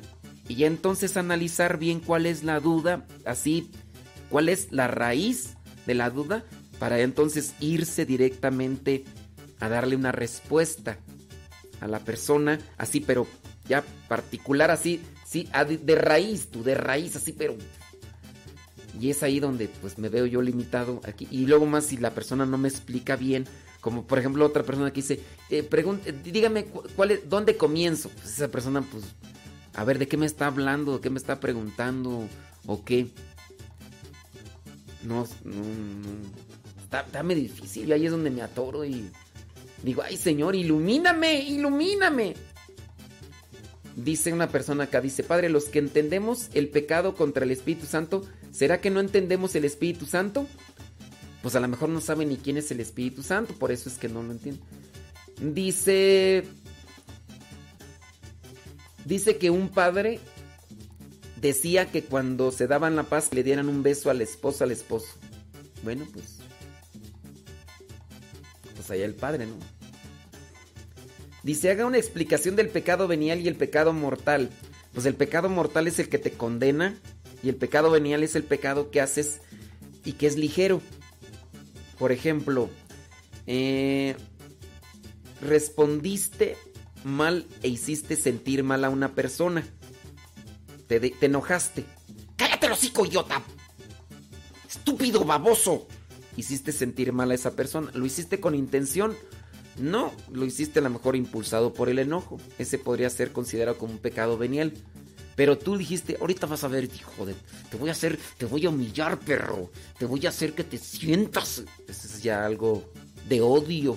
Y eso podríamos decir que eso te puede llevar a la condenación porque odias a tu hermano. Lo hiciste conscientemente. Entonces eso es un pecado mortal y el otro que uno hace no consciente es un pecado venial. Hay pecado, claro. El aborto es un pecado inconsciente. Uy, esta persona mató a su niño que estaba en el vientre. Eso, eso. Ay, es que. Ay, no me di cuenta qué horas lo maté. Ay, perdónenme. Ay, es que no me di cuenta. Es un pecado mortal el aborto. Ay, es que no, yo no sabía, perdón, que estaba matando a un niño. Ay, perdón. Ay, no me di cuenta. Yo estoy de repente enojado y te digo una mala palabra, pero más bien fue por enojado, no fue consciente porque me dominó el enojo. Pues perdóname, es que me dejé llevar por el enojo. Ese tú cómo lo podrías considerar? ¿Consciente o inconsciente? Y ahí es donde hay que trabajar. Yo les invito para que analicen más sobre las conciencias y también en el catecismo sobre los pecados. Traten de buscar artículos que se desarrollen más para que ustedes vean más ideas sobre el pecado mortal y el pecado venial. Pero digamos que en concreto es eso, cuando uno hace las cosas en conciencia, con esa intención de... Y, y, ya, ahí. A ver, tú por ejemplo eso podrías decir que es... Ah, es que no sabía que estaba matando a un niño. Ay, perdón, ay, perdón. Matas a una persona, vas manejando y se te atraviesa y la matas con el automóvil. ¿Eso lo hiciste con intención? No. Matar es pecado mortal, sí. La mataste y se te atravesó y la mataste. ¿Es un pecado venial o un pecado mortal? Pues podría ser considerado un pecado venial porque no lo hiciste tú con... Entonces, ahí es donde hay que trabajar en las conciencias. La conciencia recta y todo. Dice, nosotros hacemos la liturgia de las horas. Ok. Dice, ¿puede explicarnos otra vez? Ay, santo Dios, todopoderoso. Le voy a pedir eh, a esta persona que nos volvió nuevamente a preguntar sobre... O, o, será que no está escuchando tú? Porque ya está otra vez aquí la pregunta. Dice, ¿podría explicarme el pecado cometido contra el Espíritu Santo que no será perdonado? Ay Dios, yo digo, este, ¿será que no nos está escuchando esta persona? Ya, ya, ya. Le voy a pedir un, un, favor, un favor bien grande a esta persona. Este, trata de ir con un sacerdote. O si quieres, ven aquí a donde estamos nosotros. Ven aquí, por favor, a la capilla. Y ya me doy un tiempo para ir a platicar en persona y explicarte lo del pecado del, contra el Espíritu Santo. Porque primero te voy a hacer unas preguntas, a ver cuál es lo que tú no... A ver, si sabes quién es el Padre, Hijo y el Espíritu Santo, muy bien. ¿Sabes quién es el Espíritu Santo? ¿Qué, ¿Qué actuación tiene el Espíritu Santo en nuestras vidas? Y ya. Ok, muy bien. Si tú descartas, ya. Sí, yo diría más bien eso. Si puedes venir aquí, ándale. Y, y ya. Y si no puedes venir aquí, trata de buscar a alguien. Sí, por favor. Sí, sí, sí. Bueno, padre, eh, dice, los que no entendemos... Ok. Ahí está. Dice...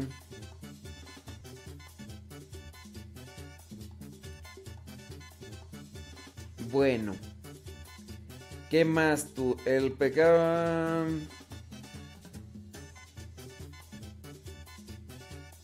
Prácticamente es el que no cree en la misericordia de Dios, el pecado del Espíritu Santo, sí.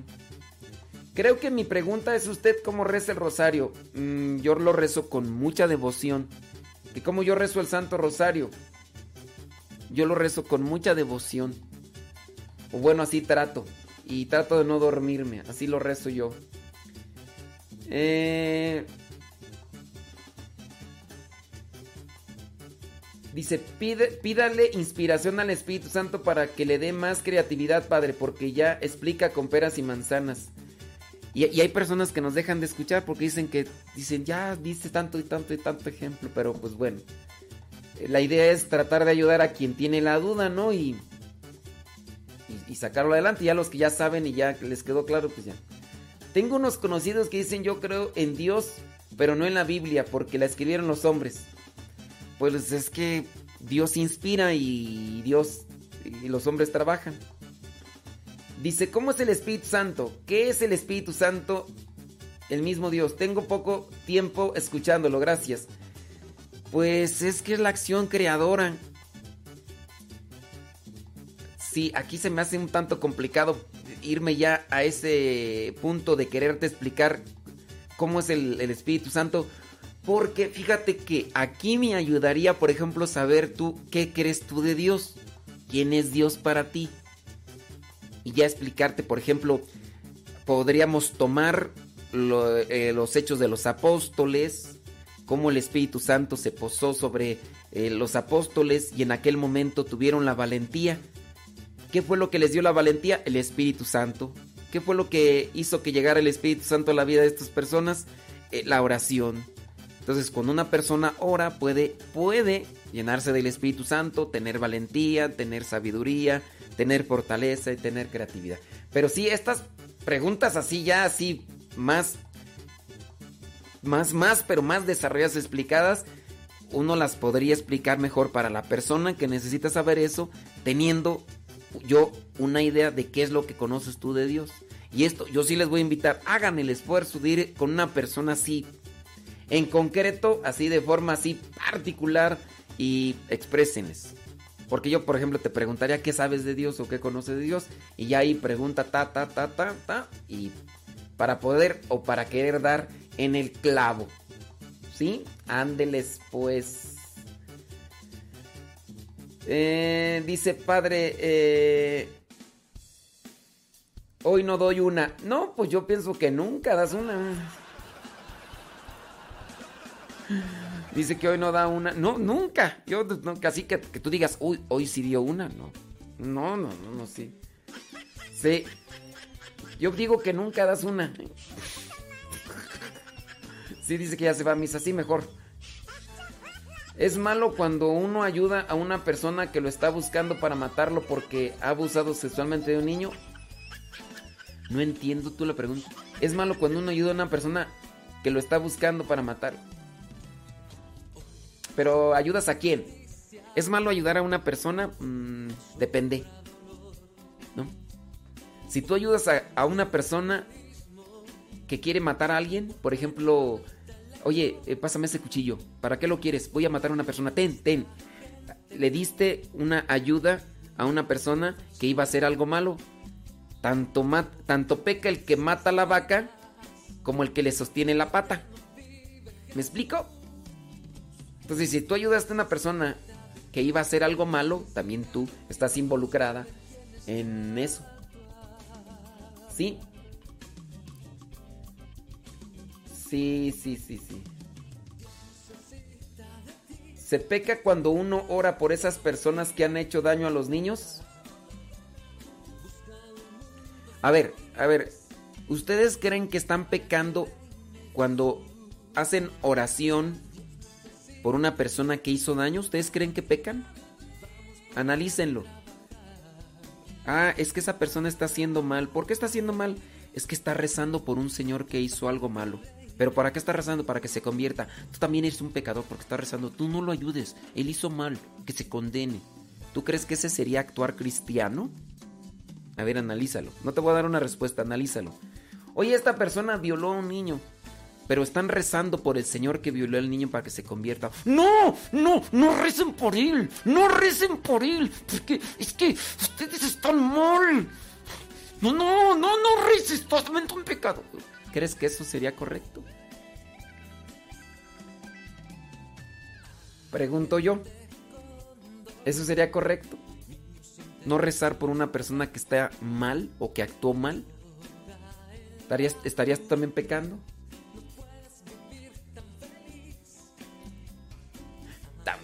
Tan. Bueno, ahí se los dejo.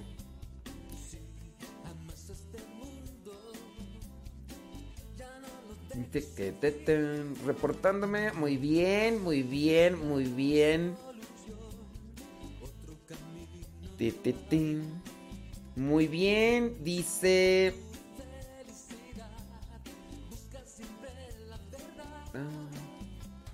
¿Me podría explicar por qué hay obispos, por qué no hay obispos en la comunidad de MSP? ¿Por qué no hay obispos? Es que los obispos no se hacen porque uno quiere. Son los que, para ser un obispo, tienen que designarlo el Papa. Y si el Papa no nos conoce, y si también, pues como, ¿verdad? Entonces no es nada más de que, ay, yo voy a ser obispo ahorita. Espérenme, ahorita vengo, ahorita voy a regreso, voy a hacerme obispo. De hecho, ni sacerdote. O sea, el ser sacerdote no es algo que uno quiera, es un llamado que, que hace Dios. Sí. Así es, efectivamente. Sí. Padre, yo pienso que sí lo estamos incurriendo. Incurriendo. ¿Qué es incurriendo? Incurriendo para que no se reciba su castigo en el ¿Qué es incurriendo?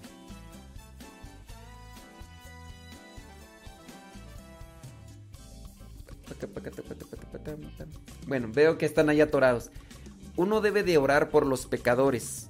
Nosotros oramos por las personas que están en la cárcel, ¿no?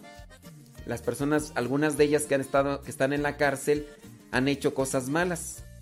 Entonces, alguien dice que no debemos de orar por el que violó a un niño para que reciba su castigo aquí en la tierra. Pues yo digo que reciba su castigo aquí en la tierra conforme a lo que dicta la justicia, pero hay que orar para que se convierta.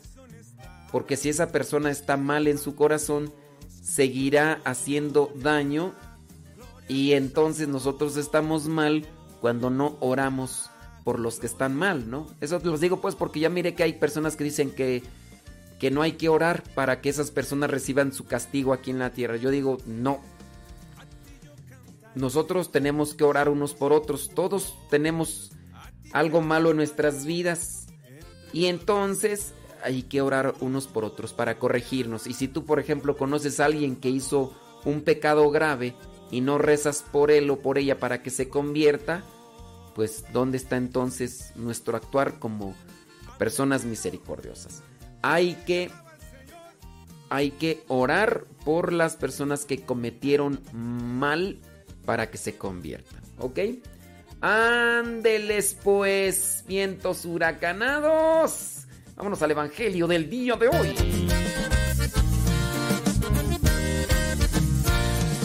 Mi corazón está dispuesto a mi Señor.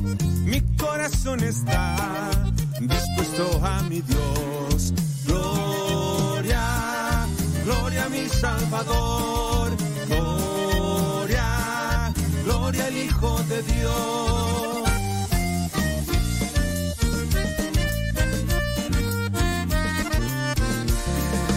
A ti yo cantaré salmos en tu honor, a ti te alabaré entre pueblo y nación.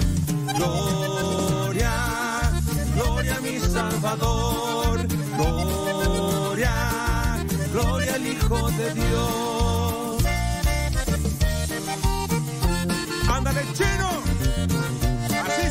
Pregunta una persona, dice, ayer hizo una pregunta de que si una persona que no es bautizada tiene el Espíritu Santo, pero andaba en la calle y ya no lo terminé de escuchar.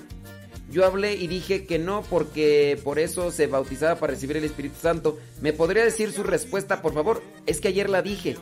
Y si no la escuchaste, pues ¿para qué sales a la calle? No, no debes de salir a la calle, menos en días. Salvador. ¿Ya ves por andar de callejero? Gloria al Hijo de Dios.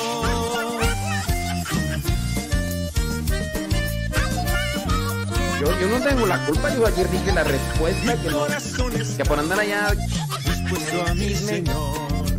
Mi corazón está dispuesto a mi Dios. Gloria, gloria a mi Salvador Dios.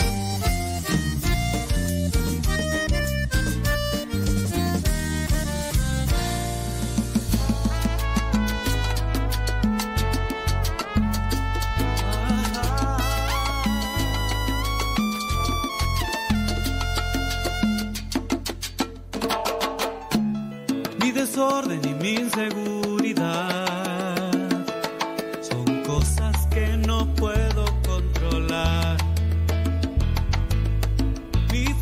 que me desespera no la soporto más, pues cansado estoy de tanta inestabilidad en mí. Mi locura y mi forma de pensar.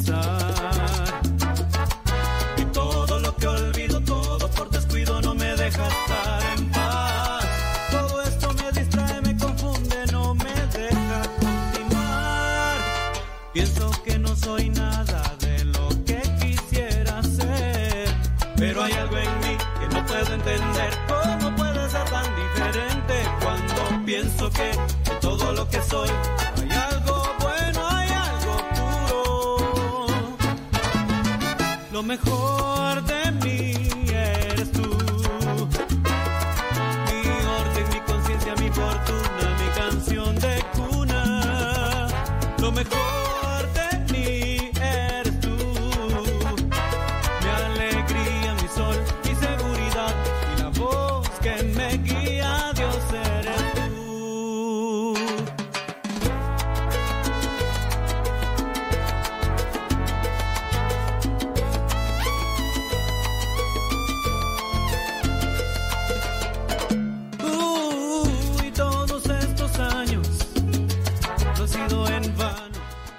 persona recibe el sacramento del bautismo, se hace templo del Espíritu Santo, es decir, recibe al Espíritu Santo. Si una persona no está bautizada, no es templo del Espíritu Santo, y si no es templo del Espíritu Santo, es hijo de Dios, sí, es criatura de Dios, sí, pero no tiene el Espíritu Santo. Esas son preguntas desde el catecismo. Yo pienso que si tú tienes la duda y quieres ir entonces que no has hecho la primera comunión, pero sí son preguntas básicas de- del catecismo. Y también igual, si ustedes tienen sus niños pequeños y los han bautizado, eso es propio de las pláticas prebautismales. A lo mejor esta persona que tiene la duda a lo mejor no tiene hijos. Pero esas son las pláticas prebautismales donde se explica, miren, con el sacramento del bautismo se recibe al Espíritu Santo. Nos hacemos templos del Espíritu Santo. Eso es como que algo así de... Pero entonces a lo mejor la persona ni ha bautizado a sus hijos, ni ha ido a la primera comunión, y... Puede ser, puede ser. A lo mejor por eso tiene la duda de que no sabe si, si cuando se bautiza se recibe al Espíritu Santo. Pero así pasa, a lo mejor igual, ¿verdad? Entonces, cuando una persona se bautiza, pues ahí está, ¿no? Eh, recibe el Espíritu, Santo, se hace templo del Espíritu. Si no está bautizado, pues nomás, no. No. Dice... mm, Dice, dice, quiero saber si mi hermana no quiere bautizar los niños estoy y estoy preocupada. Ah, pero ¿cuál es el problema? Digo, si tu hermana o tu hermano no quiere bautizar los niños y estás preocupada, digo, este, pues sí, yo también estoy preocupado, pero ¿qué, qué hacemos ahí? ¿O cuál sería la, la interrogante? ¿Cuál sería la interrogante?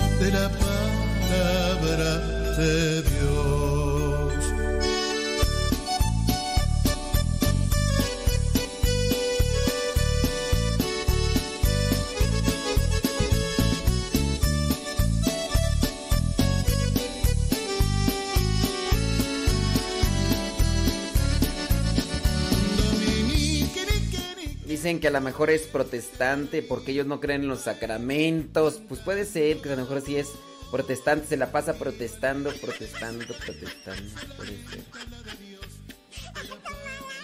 Dice. Muy bien, muy bien.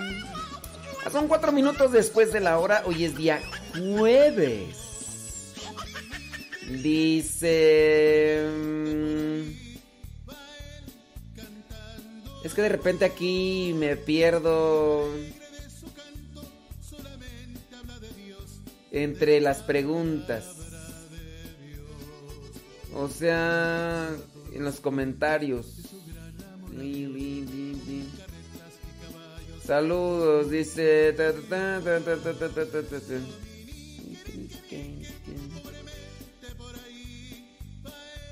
Creo que hiciste.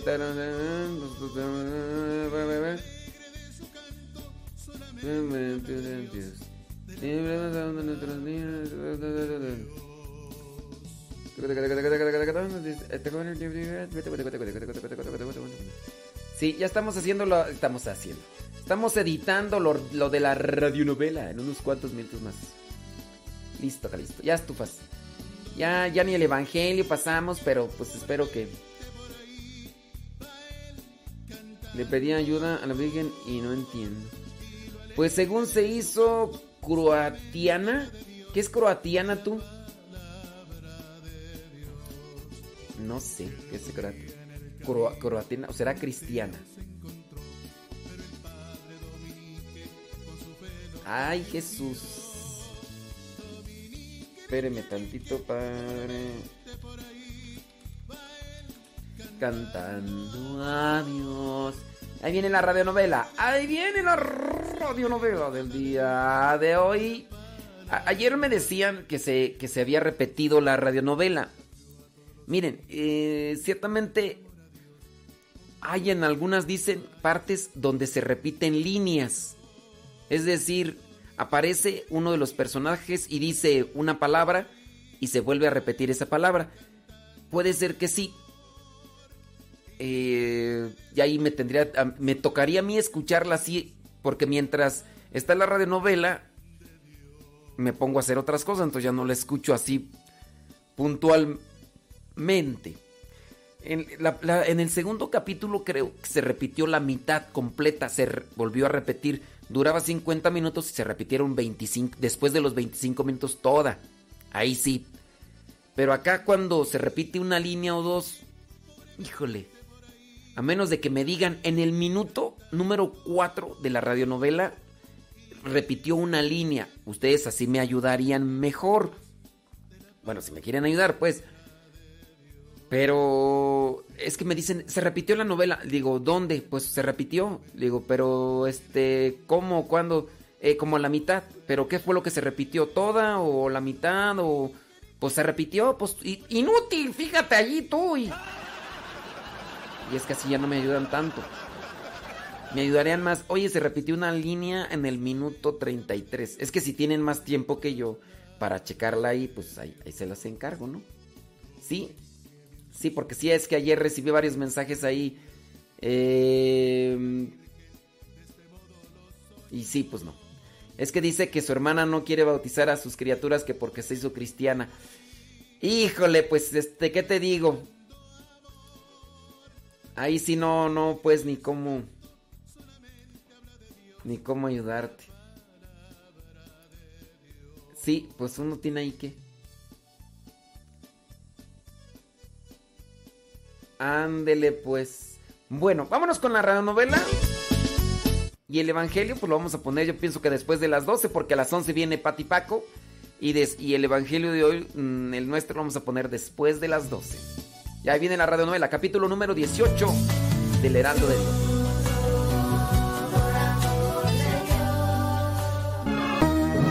la guerra civil que mantuvo Ventimilla contra sus rivales políticos y militares dejó herida a la República. Centenares de muertos se contaron en ambos bandos.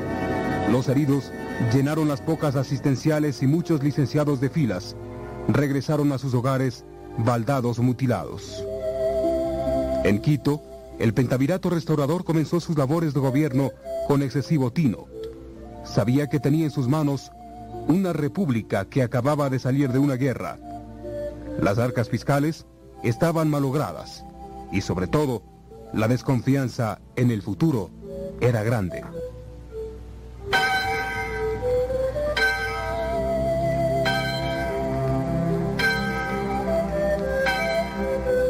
En Cuenca, Julio María Matovella, acompañado de los padres Crespo y Arriaga, se dirigen a visitar al obispo Esteves y Toral, con la intención de darle a conocer que estaban dispuestos a iniciar la obra fundadora de una nueva congregación lo antes posible. Pero la alegría propia de sus espíritus juveniles se trunca, cuando al llegar a la puerta de la casa episcopal, uno de los canónigos sale a recibirlos con cara compungida y ojos enrojecidos por el llanto.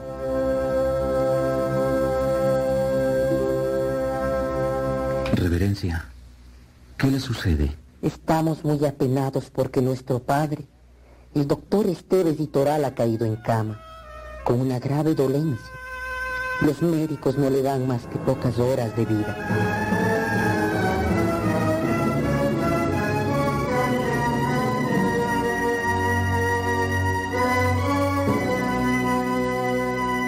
Los tres sacerdotes se quedan paralizados al escuchar la infausta nueva. Se miran entre ellos. Nadie atina qué decir. Están sobrecogidos de amargura. El promotor de la idea, el impulsor de la nueva congregación ha caído abatido por la guadaña de la enfermedad que lo llevará al tránsito final. El canónigo está visiblemente emocionado ante la inevitable partida del pastor amigo. Con todo, los invita a pasar. Pase usted, doctor Matovelli. No sé si le permitirán verlo, pero a él le agradará mucho verlo en estos instantes. Sí, reverencia, lo comprendo. No quisiéramos molestarlo, pero tampoco podemos irnos sin rezar por él, sin estar cerca de Monseñor en estos instantes. Si pudiéramos recibir su última bendición, al menos. Sigan ustedes. Sé lo mucho que los distinguía, el afecto que siempre les demostró. Estaba enfermo, pero no creímos que se agravara tanto. ¿Qué le sucedió? No lo sé exactamente, pero los médicos vinieron en cuanto se dieron cuenta de que había caído en una semi-inconsciencia.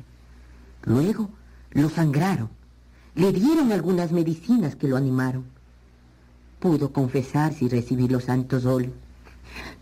Luego ha permanecido tranquilo, pero no hay ninguna esperanza.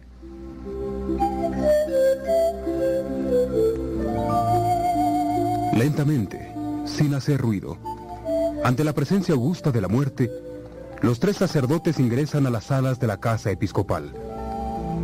Las ventanas tienen las cortinas corridas y en el interior de los cuartos una suave penumbra se apodera de todo. Varios eclesiásticos, pocos familiares y dos médicos conversan en voz baja. Lo inevitable de la situación corta las palabras. Hace largas pausas en la conversación. Pone puntos suspensivos en las respuestas.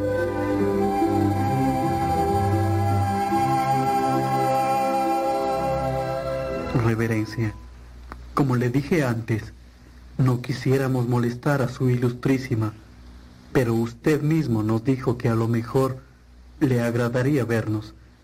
¿Se molestaría usted en pasar a la alcoba del enfermo y decirle, si fuera posible, que nos recibiera? Ver qué puedo hacer, padre. No le ofrezco nada. Pero si está reanimado y la fatiga no le molesta, le diré que usted ha venido.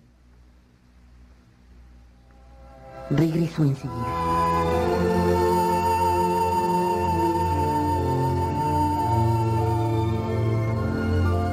El padre Crespo está sumamente pálido. La realidad que está viviendo por inesperada y dolorosa le ha afectado sobremanera. En cambio, el padre Jesús Arriaga se mantiene extremadamente callado. No alza siquiera los ojos. En su interior hay un cúmulo de preguntas sin respuesta, de incógnitas que mezclan tanto el misterio insondable de la muerte con lo que sucederá con ellos en el futuro, sin la guía terrena del obispo.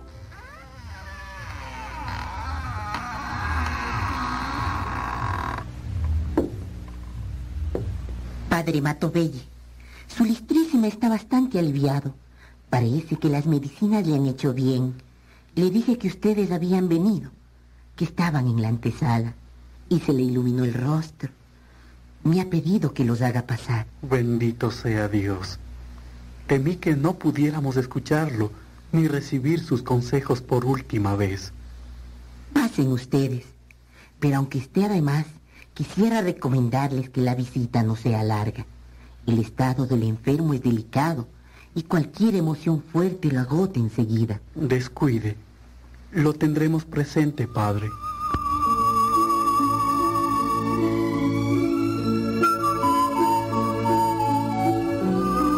Los tres sacerdotes escogidos por el obispo, que ahora agoniza, ingresan a la alcoba, donde el enfermo prelado yace recostado en cómodos y grandes almodones. Se acercan con cautela y casi al llegar al borde del lecho, Monseñor abre los ojos y los mira. Pero su mirada es opaca, como si viera desde más allá del tiempo, desde una zona en que ya solo el bien importa y se está al borde de la eternidad.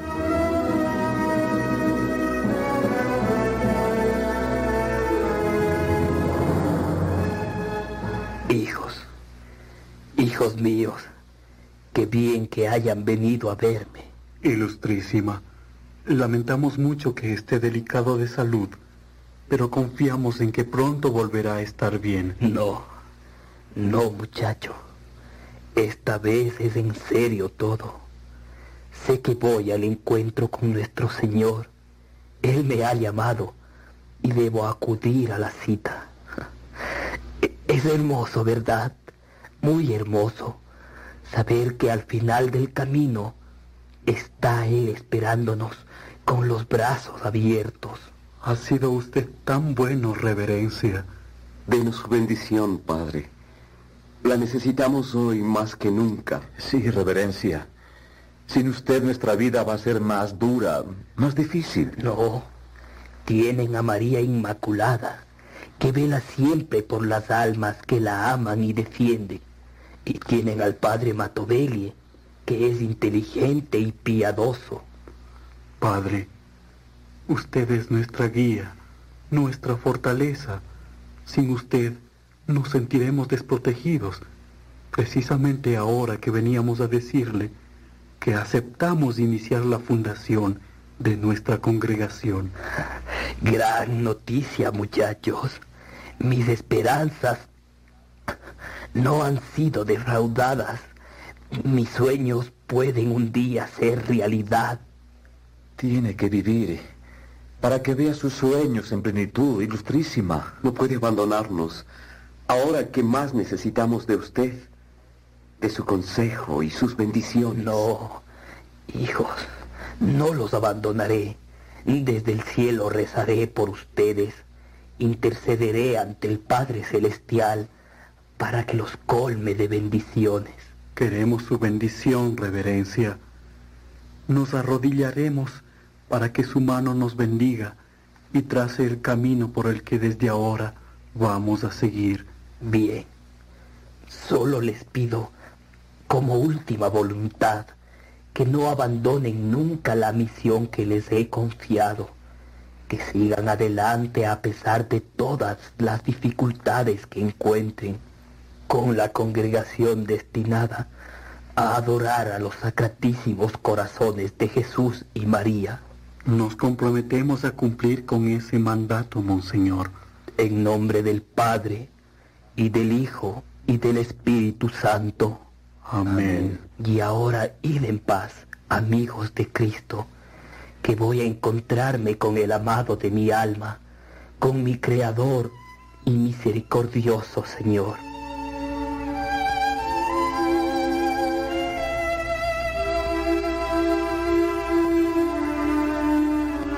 Lentamente, la cabeza de Monseñor Esteves Itoral se hundió en los grandes almodones. Estaba pálido y un finísimo sudor le perlaba la frente. No dijo nada. Cerró los ojos y se sumió en el sueño de los justos.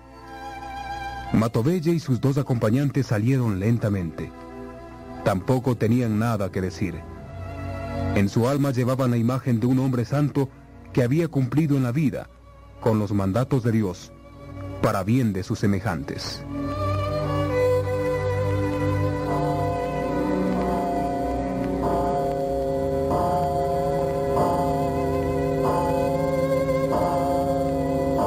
Monseñor Esteves y bajó a la tumba en 1883, mientras en el gobierno central se proclama la Constitución Liberal de 1861 y no la católica de 1869. Un decreto ejecutivo ordena se devuelvan los sueldos a todos los que sirvieron en la dictadura de Ventimilla, pero asimismo se borra del escalafón militar al dictador que huyera del país, llevándose el dinero del Banco del Ecuador.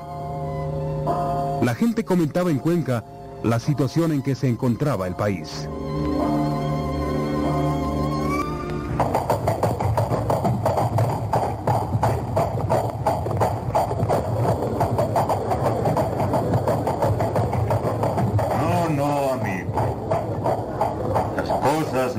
Tan agradables como las quiere ver usted. Por atender los asuntos políticos, se han distraído los problemas religiosos.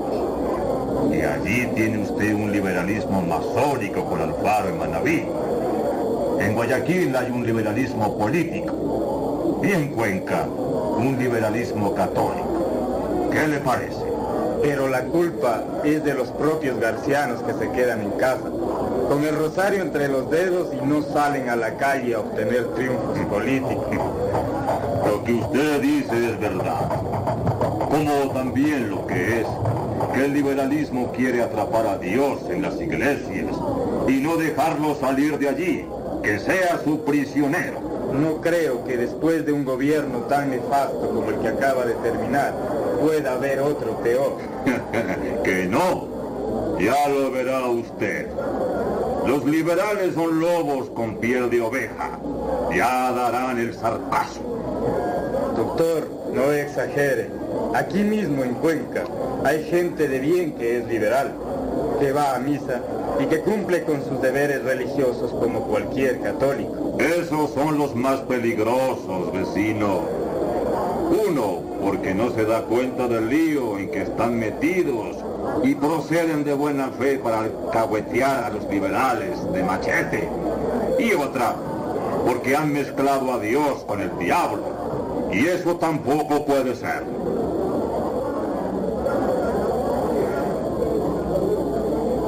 Las discusiones eran interminables y el motivo era siempre el mismo. Se escuchaban las argumentaciones tanto en las casas honorables como en las cantinas de barrio, en los atrios de los templos como en las esquinas de los parques. Y fue precisamente uno de esos conservadores de la época quien fue a visitar al padre Matovelle para presionarlo a que interviniera en política. Ya le he dicho todo lo que tenía que decirle, padre. Y no quiero cansar su atención, ya que ha tenido la gentileza de recibirme. Pero una cosa queda en claro. Hombres como usted, que son pocos en Cuenca, deben tomar la bandera de la verdad y lanzarse a la arena. Gracias por su confianza en mí, doctor. Pero mi campo no es la arena política, es la salvación de las almas, la formación de espíritus que sepan luchar con la palabra y la razón. Loable misión. Pero en este momento en que todo se derrumba y estamos amenazados los católicos por la masonería internacional, usted debe dejar sus rezos, su hábito, su retiro espiritual y salir a combatir al ateísmo. Usted ve las cosas con demasiado pesimismo, doctor. Pero, ¿cómo quiere que las vea? Si basta estar cinco minutos atento para darse cuenta de lo que sucede ahora y de lo que sucederá mañana. Usted es preparado, conoce de leyes, es buen orador tiene a Dios en el corazón. Es sacerdote de Cristo. ¿Qué más? ¿Qué más quiere el mismo Señor? Que lo ha preparado para esta hora terrible. Comprendo los peligros que corremos, pero ya le digo, mi campo no es precisamente el político. Mi misión será siempre de paz, de oración, de meditación. Paz, oración, meditación. Mientras afuera se preparan las huestes de Satanás para destruir el templo, para quemar los conventos. Es como estar dentro de una casa que se quema y no darse cuenta del humo, ni salir a combatir las llamas. Sus argumentos son válidos, pero la misión que me ha encargado Dios es otra, y voy a cumplirla. Ay, bien, bien, bien. Pero con todo no pierdo las esperanzas de verlo un día trabajando en política, defendiendo sus ideales desde la tribuna, tomando determinaciones que solo pueden tomarlas allá, en Quito, en la Asamblea Constituyente.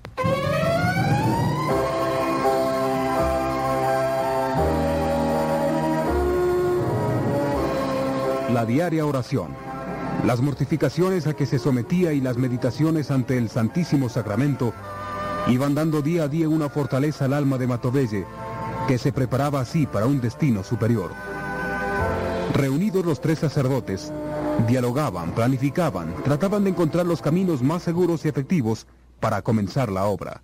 Bien, deberíamos escoger a qué pueblos pensamos dedicar nuestro primer trabajo. Por cualquier camino por donde avancemos, encontraremos pueblos pobres, gentes humildes en espera de nuestra labor, Cornelio. Yo creo que lo más importante ahora es visitarlos, irnos a visitarlos y, y ver sus necesidades inmediatas, comenzar haciendo amigos entre los campesinos para que sepan cuál es nuestro propósito. Todo eso se hará, compañeros. Hasta ahora lo que realmente tenemos es esta casa, que con la muerte de Monseñor no sabemos si podremos conservarla por mucho tiempo. Realmente en eso no había pensado todavía. Tenemos la casa. Somos poseedores de los votos de obediencia, pobreza y castidad que todo sacerdote o religioso hace y nada más. Bueno, tenemos la idea de formar una congregación de curas y misioneros. Sí, pero esa congregación tiene que ser formada muy silenciosamente. Ya hemos visto la cantidad de intenciones en este aspecto. Ellas han fracasado. Tenemos que comenzar en un pueblo cercano a Cuenca.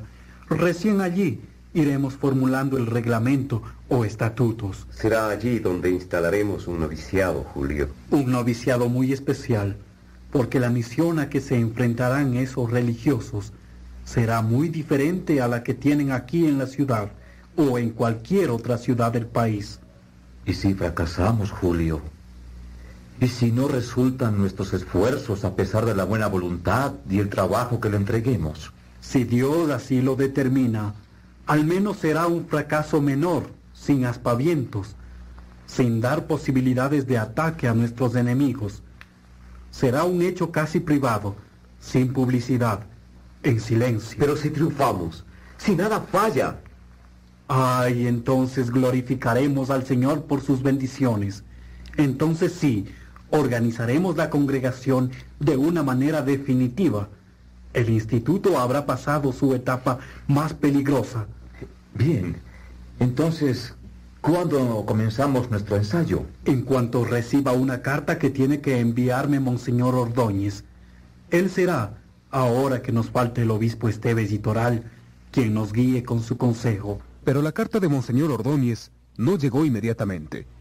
Los días fueron pasando sobre la apacible cuenca, adormecida con el murmullo de sus ríos siempre rumorosos y cantarinos.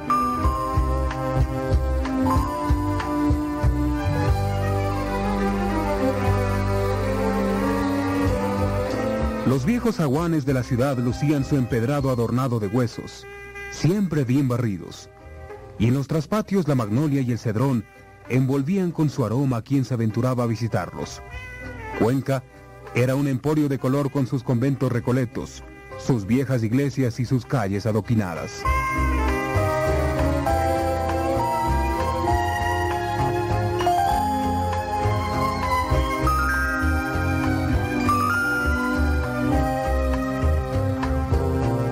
La carta tan esperada de Monseñor Ordóñez llegó al fin. Julio la leyó y estudió y enseguida comunicó su contenido a sus dos compañeros de sueños y realidades.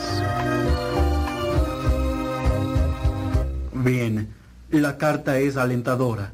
Primeramente dice que el plan general le parece correcto y factible. Aprueba la organización de nuestra casa. Entonces eh, ya nada tenemos que esperar. Sí, pero pone reparos que no habíamos tomado en cuenta.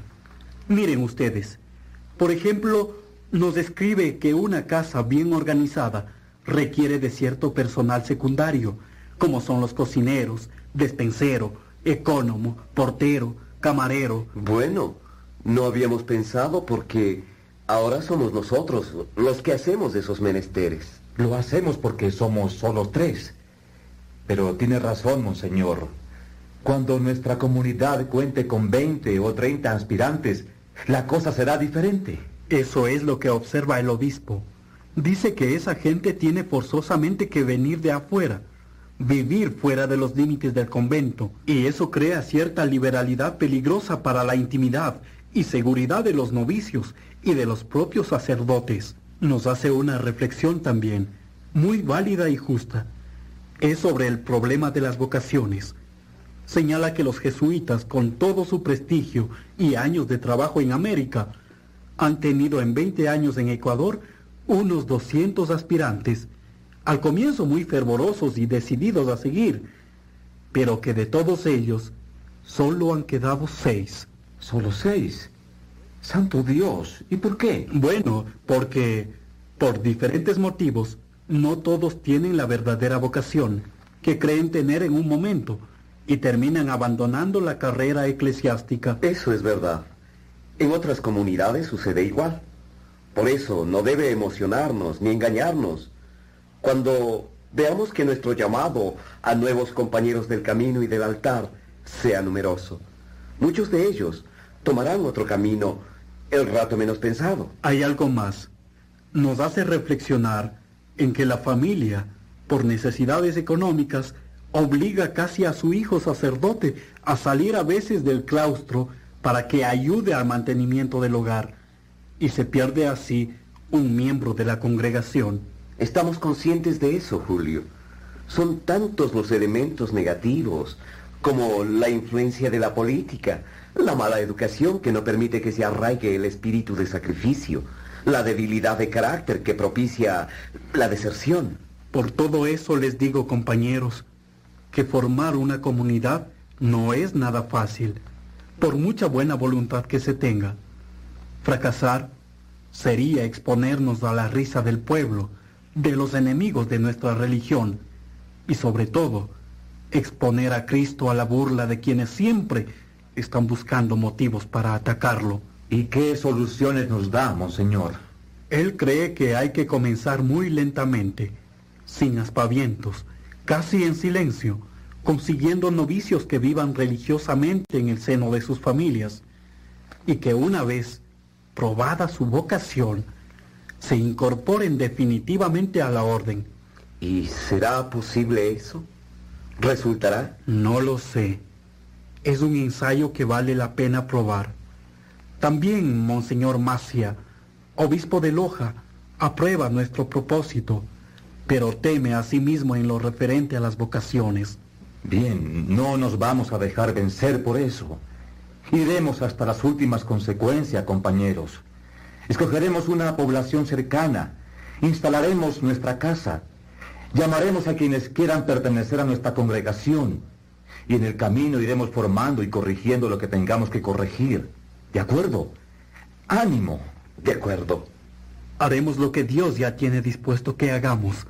Y este año será nuestro mejor año, en el que comenzamos la obra de Dios, la obra que Dios puso en nuestras manos. Pues sí, año de 1883. 1883. 1883.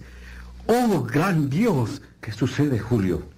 ¿Por qué repites el año que vivimos? Por eso. Es que no se han dado cuenta. Yo tampoco me había dado cuenta. Pero, vamos, ¿cuenta de qué? Dinos de una vez, por Dios. Este año se cumplen 10 años de la consagración del Ecuador al Sagrado Corazón de Jesús.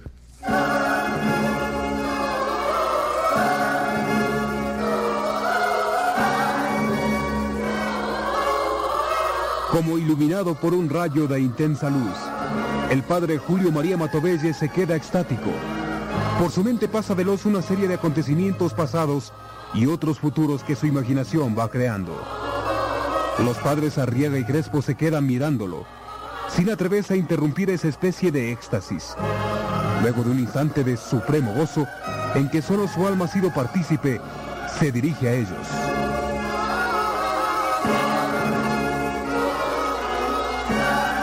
Esto es maravilloso. Estamos cumpliendo precisamente este año una década de la consagración del Ecuador. Un acto que fue único en el mundo católico, que mereció el aplauso y la admiración de todos los fieles del orbe. Sí, eso es así. Pero, ¿qué es lo que estás pensando? Repetir el acto precisamente ahora que los liberales están en el poder. No, nada de eso. Nadie podrá repetir algo que en su momento lo hizo el gran García Moreno. Lo que estoy pensando es pedir al gobierno que decrete la construcción de la Basílica Nacional, el lugar donde se adore perpetuamente a Jesús sacramentado por toda la eternidad. Esto es maravilloso. Estamos cumpliendo precisamente este año una década de la consagración del Ecuador, un acto que fue único en el mundo católico, que mereció el aplauso y la admiración de todos los fieles del orbe. Sí, eso es así. Pero, ¿qué es lo que estás pensando? Repetir el acto precisamente ahora que los liberales están en el poder. No, nada de eso. Nadie podrá repetir algo que en su momento lo hizo el gran García Moreno. Lo que estoy pensando es pedir al gobierno que decrete la construcción de la Basílica Nacional, el lugar donde se adore perpetuamente a Jesús sacramentado por toda la eternidad.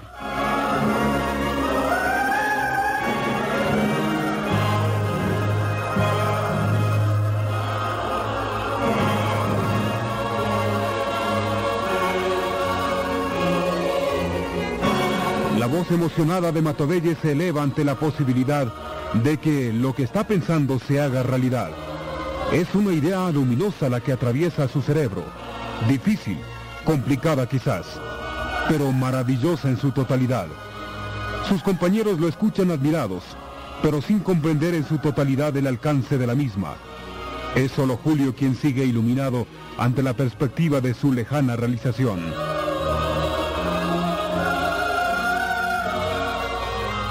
La consagración del Ecuador al corazón de Jesús. Hace ya 10 años. Lo recuerdo como si fuera ayer. En la época de García Moreno, el tercer concilio provincial quiteño decretó la consagración en acto solemne y al año siguiente se llevó a cabo la fastuosa ceremonia en la Catedral de Quito. Quienes asistieron siempre recordarán lo majestuosa que resultó la ceremonia. Sí, recuerdo haber oído que asistió el presidente García Moreno con una selecta comitiva de autoridades y el pueblo rodeaba la catedral por las calles adyacentes y la plaza sin poder entrar al templo. El cuadro del corazón de Jesús había sido mandado a pintar por el propio presidente, según las indicaciones que recibiera Santa Margarita. Y a propósito, ¿dónde estará ahora ese cuadro? Temiendo que las fuerzas del mal se apoderaran de él, después del asesinato al presidente mártir, lo guardaron y no se sabe dónde está. Parece que las autoridades eclesiásticas permitieron que saliera del país para preservarlo de las profanaciones y aún de su destrucción. Pero, ¿dónde podrá estar? Algunos rumores hacen pensar que fue llevado a Chile y allí permanecerá hasta que se lo pueda traer sin peligro y ser devuelto a la adoración de su pueblo. Ah, ¿cuánto tiempo pasará hasta entonces? Dios lo dirá. Pero para entonces, cuando podamos hacer que regrese triunfal a esta patria, debe existir un templo que lo reciba y lo exponga a la veneración de todas las almas piadosas. El templo del voto nacional. La Basílica del Voto Nacional. Un lugar exclusivo para la adoración perpetua al milagro de la encarnación divina. Una basílica que le estamos debiendo al Sagrado Corazón para que no ande errante, para que se quede para siempre con nosotros. Un hogar donde todos los ecuatorianos podamos acudir a agradecer sus bendiciones.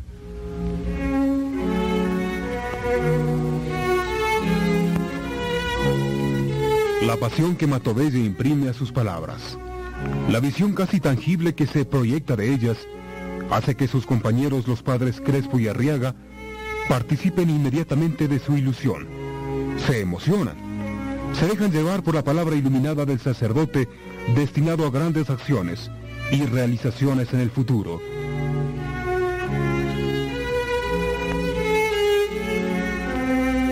Ya me imagino, como si estuviera construido un gran templo con sus columnas góticas elevándose al cielo, sosteniendo la alta torre con vitrales de colores, dos naves laterales completando la majestuosidad de la nave central y un altar mayor gigantesco en donde estará colocado el cuadro de la consagración nacional.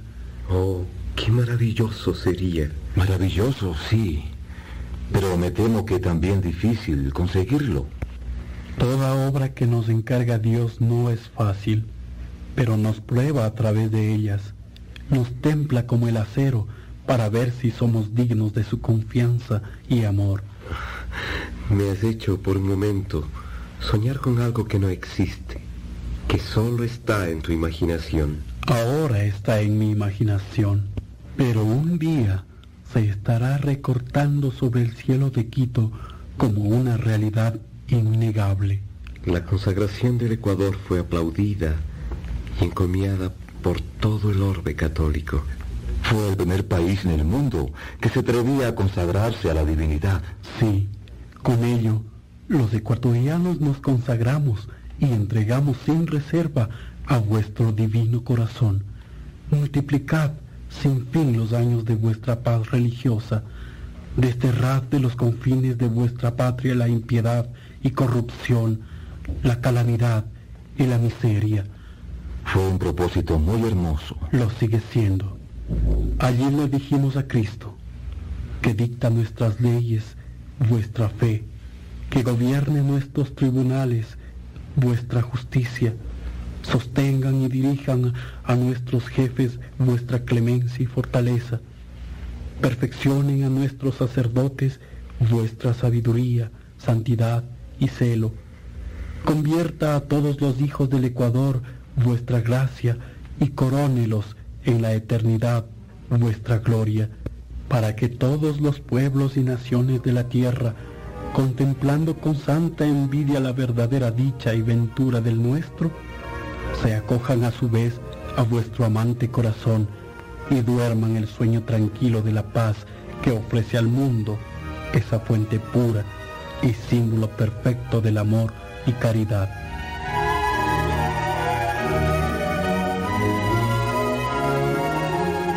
En ese momento había tomado forma la gran idea, la pasión que consumiría la vida de Matovelle en los siguientes años, y para conseguirla acudiría a todos los medios que su inteligencia le dictara, a los sacrificios y mortificaciones que creyera necesarios para que la Basílica del Voto Nacional fuera un día realidad.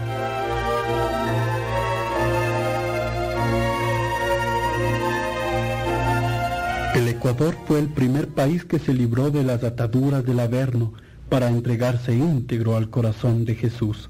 Pues bien, amigos, el Ecuador debe seguir siendo fiel a ese propósito, a ese ideal. No debemos dejar que desaparezca esa gloria. Pero Julio, estamos en Cuenca. Una ciudad pequeña. ¿Cómo vamos a llegar hasta las alturas del poder y conseguir lo que te propones? Por ahora no se me ocurre cómo vamos a hacerlo, porque seremos los tres, tú Cornelio y tú Jesús, los que conmigo haremos el trabajo. Yo también pregunto, pero ¿cómo? Dios nos indicará el camino. El Señor se encargará de decirnos lo que hay que hacer. Por ahora no hay que desesperar, solo rezar, rezar mucho para que pronto nos ilumine y sepamos cuál y cómo debemos realizar la misión a nosotros encargada.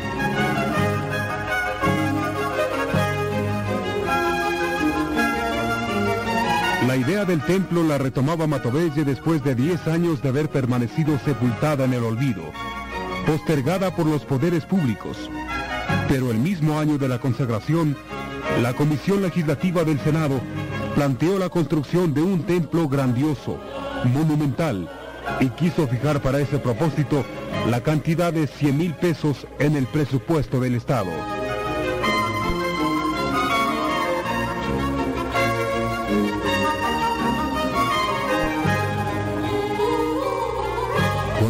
Dinero se necesitaría para construirlo?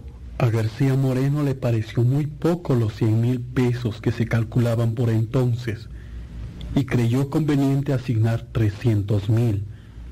Pero el erario nacional no tenía dinero por entonces y prometió que en cuanto él lo consiguiera, lo entregaría para la construcción. ¿Y lo consiguió? No alcanzó. El puñal asesino lo abatió antes de que pudiera cumplir su gran deseo. Es posible que lo hubiera conseguido de no morir asesinado. Con la energía y pasión que ponía en sus trabajos, no hubiera cejado hasta ver realizada la obra. Pero si él no pudo, nosotros debemos seguir sus huellas, construir el templo y además organizar la congregación que lo cuide, que mantenga encendida la llama votiva del amor a Cristo. Esa sería nuestra congregación, Julio. Sí, eso espero. No debe decaer nuestra fe en ningún momento.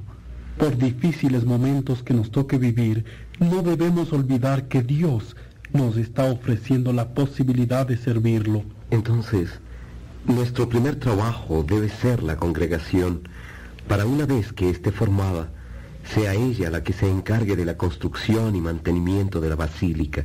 Eso mismo, Cornelio. Primero la congregación y luego, inmediatamente, iniciar la construcción.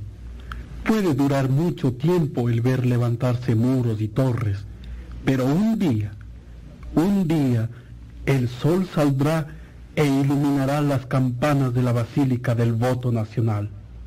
¿Y cómo sabremos si lo que estamos haciendo es aprobado por Dios? Vamos a probarnos y a probar si Dios lo quiere. Si somos nosotros los más indicados para acometer semejante obra. Probar a Dios. ¿Y cómo? Escribiré a Quito, al gobierno central, pidiéndole el decreto que ordene la construcción de la basílica. Si el gobierno accede, si permite que ésta se haga, es porque Dios así lo dispone, porque Él nos dice, adelante, yo estoy con ustedes. Y cuando Dios está, nada hay que temer, ni nada que esperar.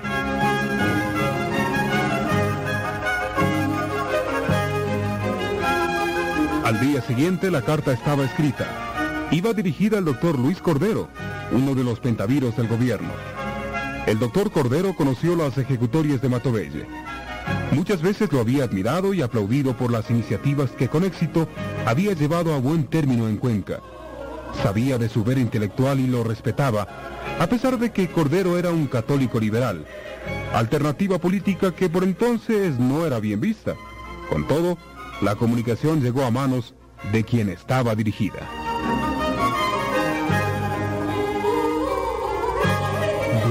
Doctor Cordero. ¿Qué va a contestar usted a esta carta? Doctor Espinosa, ¿qué contestaría usted?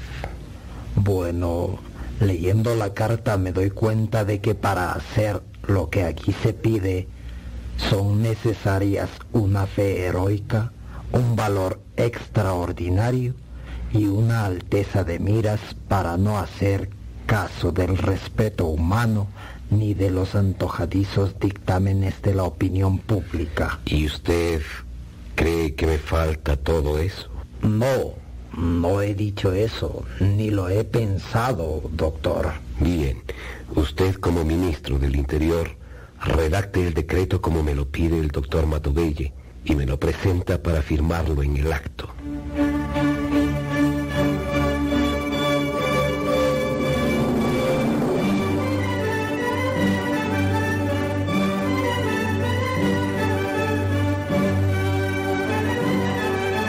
Comunicación del doctor Matovelle había tenido una completa acogida de parte de quien se consideraba un católico liberal. El doctor Luis Cordero era un hombre íntegro, buen orador, poeta, escritor, gobernante de visión. Por eso, comprendió que en ese momento en que la patria estaba herida por la guerra que acababa de sufrir, y los ánimos se encontraban tensos por las susceptibilidades religiosas, creyó oportuno rendir tributo al sentimiento católico del país, al firmar el decreto que desde la lejana cuenca le solicitara el padre Matovelle.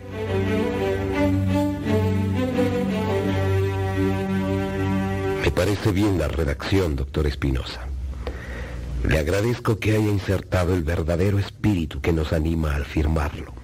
Es en agradecimiento al Omnipotente por los recientes triunfos contra la dictadura. Para ello, se debe construir a expensas del Estado y del pueblo una lujosa basílica dedicada al Sagrado Corazón de Jesús en el ejido de Quito. Por ello, porque lo considero justo, lo firmo yo, Luis Cordero.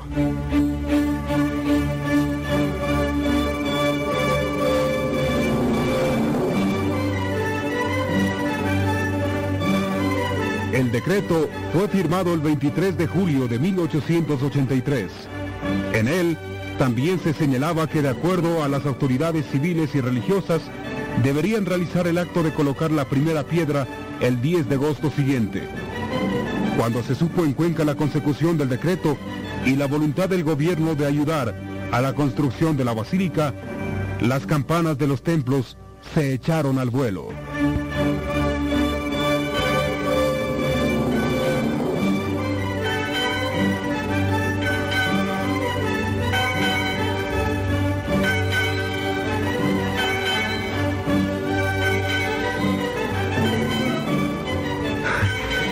Dios, lo hemos conseguido. Lo hemos conseguido. Sí, mira, la carta lo dice y el decreto también. El Ecuador tiene una gloria que ningún otro pueblo la puede arrebatar. Para mantener esa gloria, hace falta que en el Ecuador existan institutos religiosos que tomen a su cargo el tributar al Sagrado Corazón los homenajes de amor, gratitud y preparación a que está obligada la República. Además, debe haber un templo nacional, un santuario construido por todo el país en honor al corazón de Jesús. Esa será nuestra congregación, Julio. Ella vendrá a llenar ese vacío. Se dedicará con todas sus fuerzas y auxiliada con las gracias del cielo a realizar todos los actos de adoración. Para construir el templo se debería contar en el gobierno con otro García Moreno. Y, y eso en estos tiempos es casi imposible. Pero lo que es imposible para los hombres, ¿lo será también para Dios? ¿No está en su voluntad soberana inclinar y mover a su agrado los corazones de los reyes? Esta es una empresa más del cielo que de la tierra. No debemos andar preguntándonos el número y peso de las dificultades con que tropezaremos, sino averiguar si es o no del agrado de Dios que tomase a mi cargo obra tan ardua y colosal.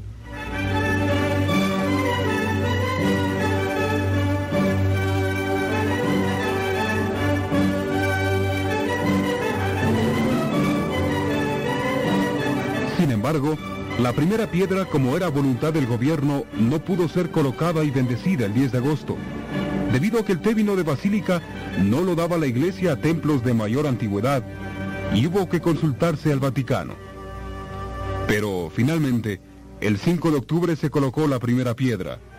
El doctor Matovelle estuvo presente y ante una selecta concurrencia, pueblo numeroso que acudió a congratularse del acto y su significado, habló emocionadamente. Hemos presentado El Heraldo de Dios.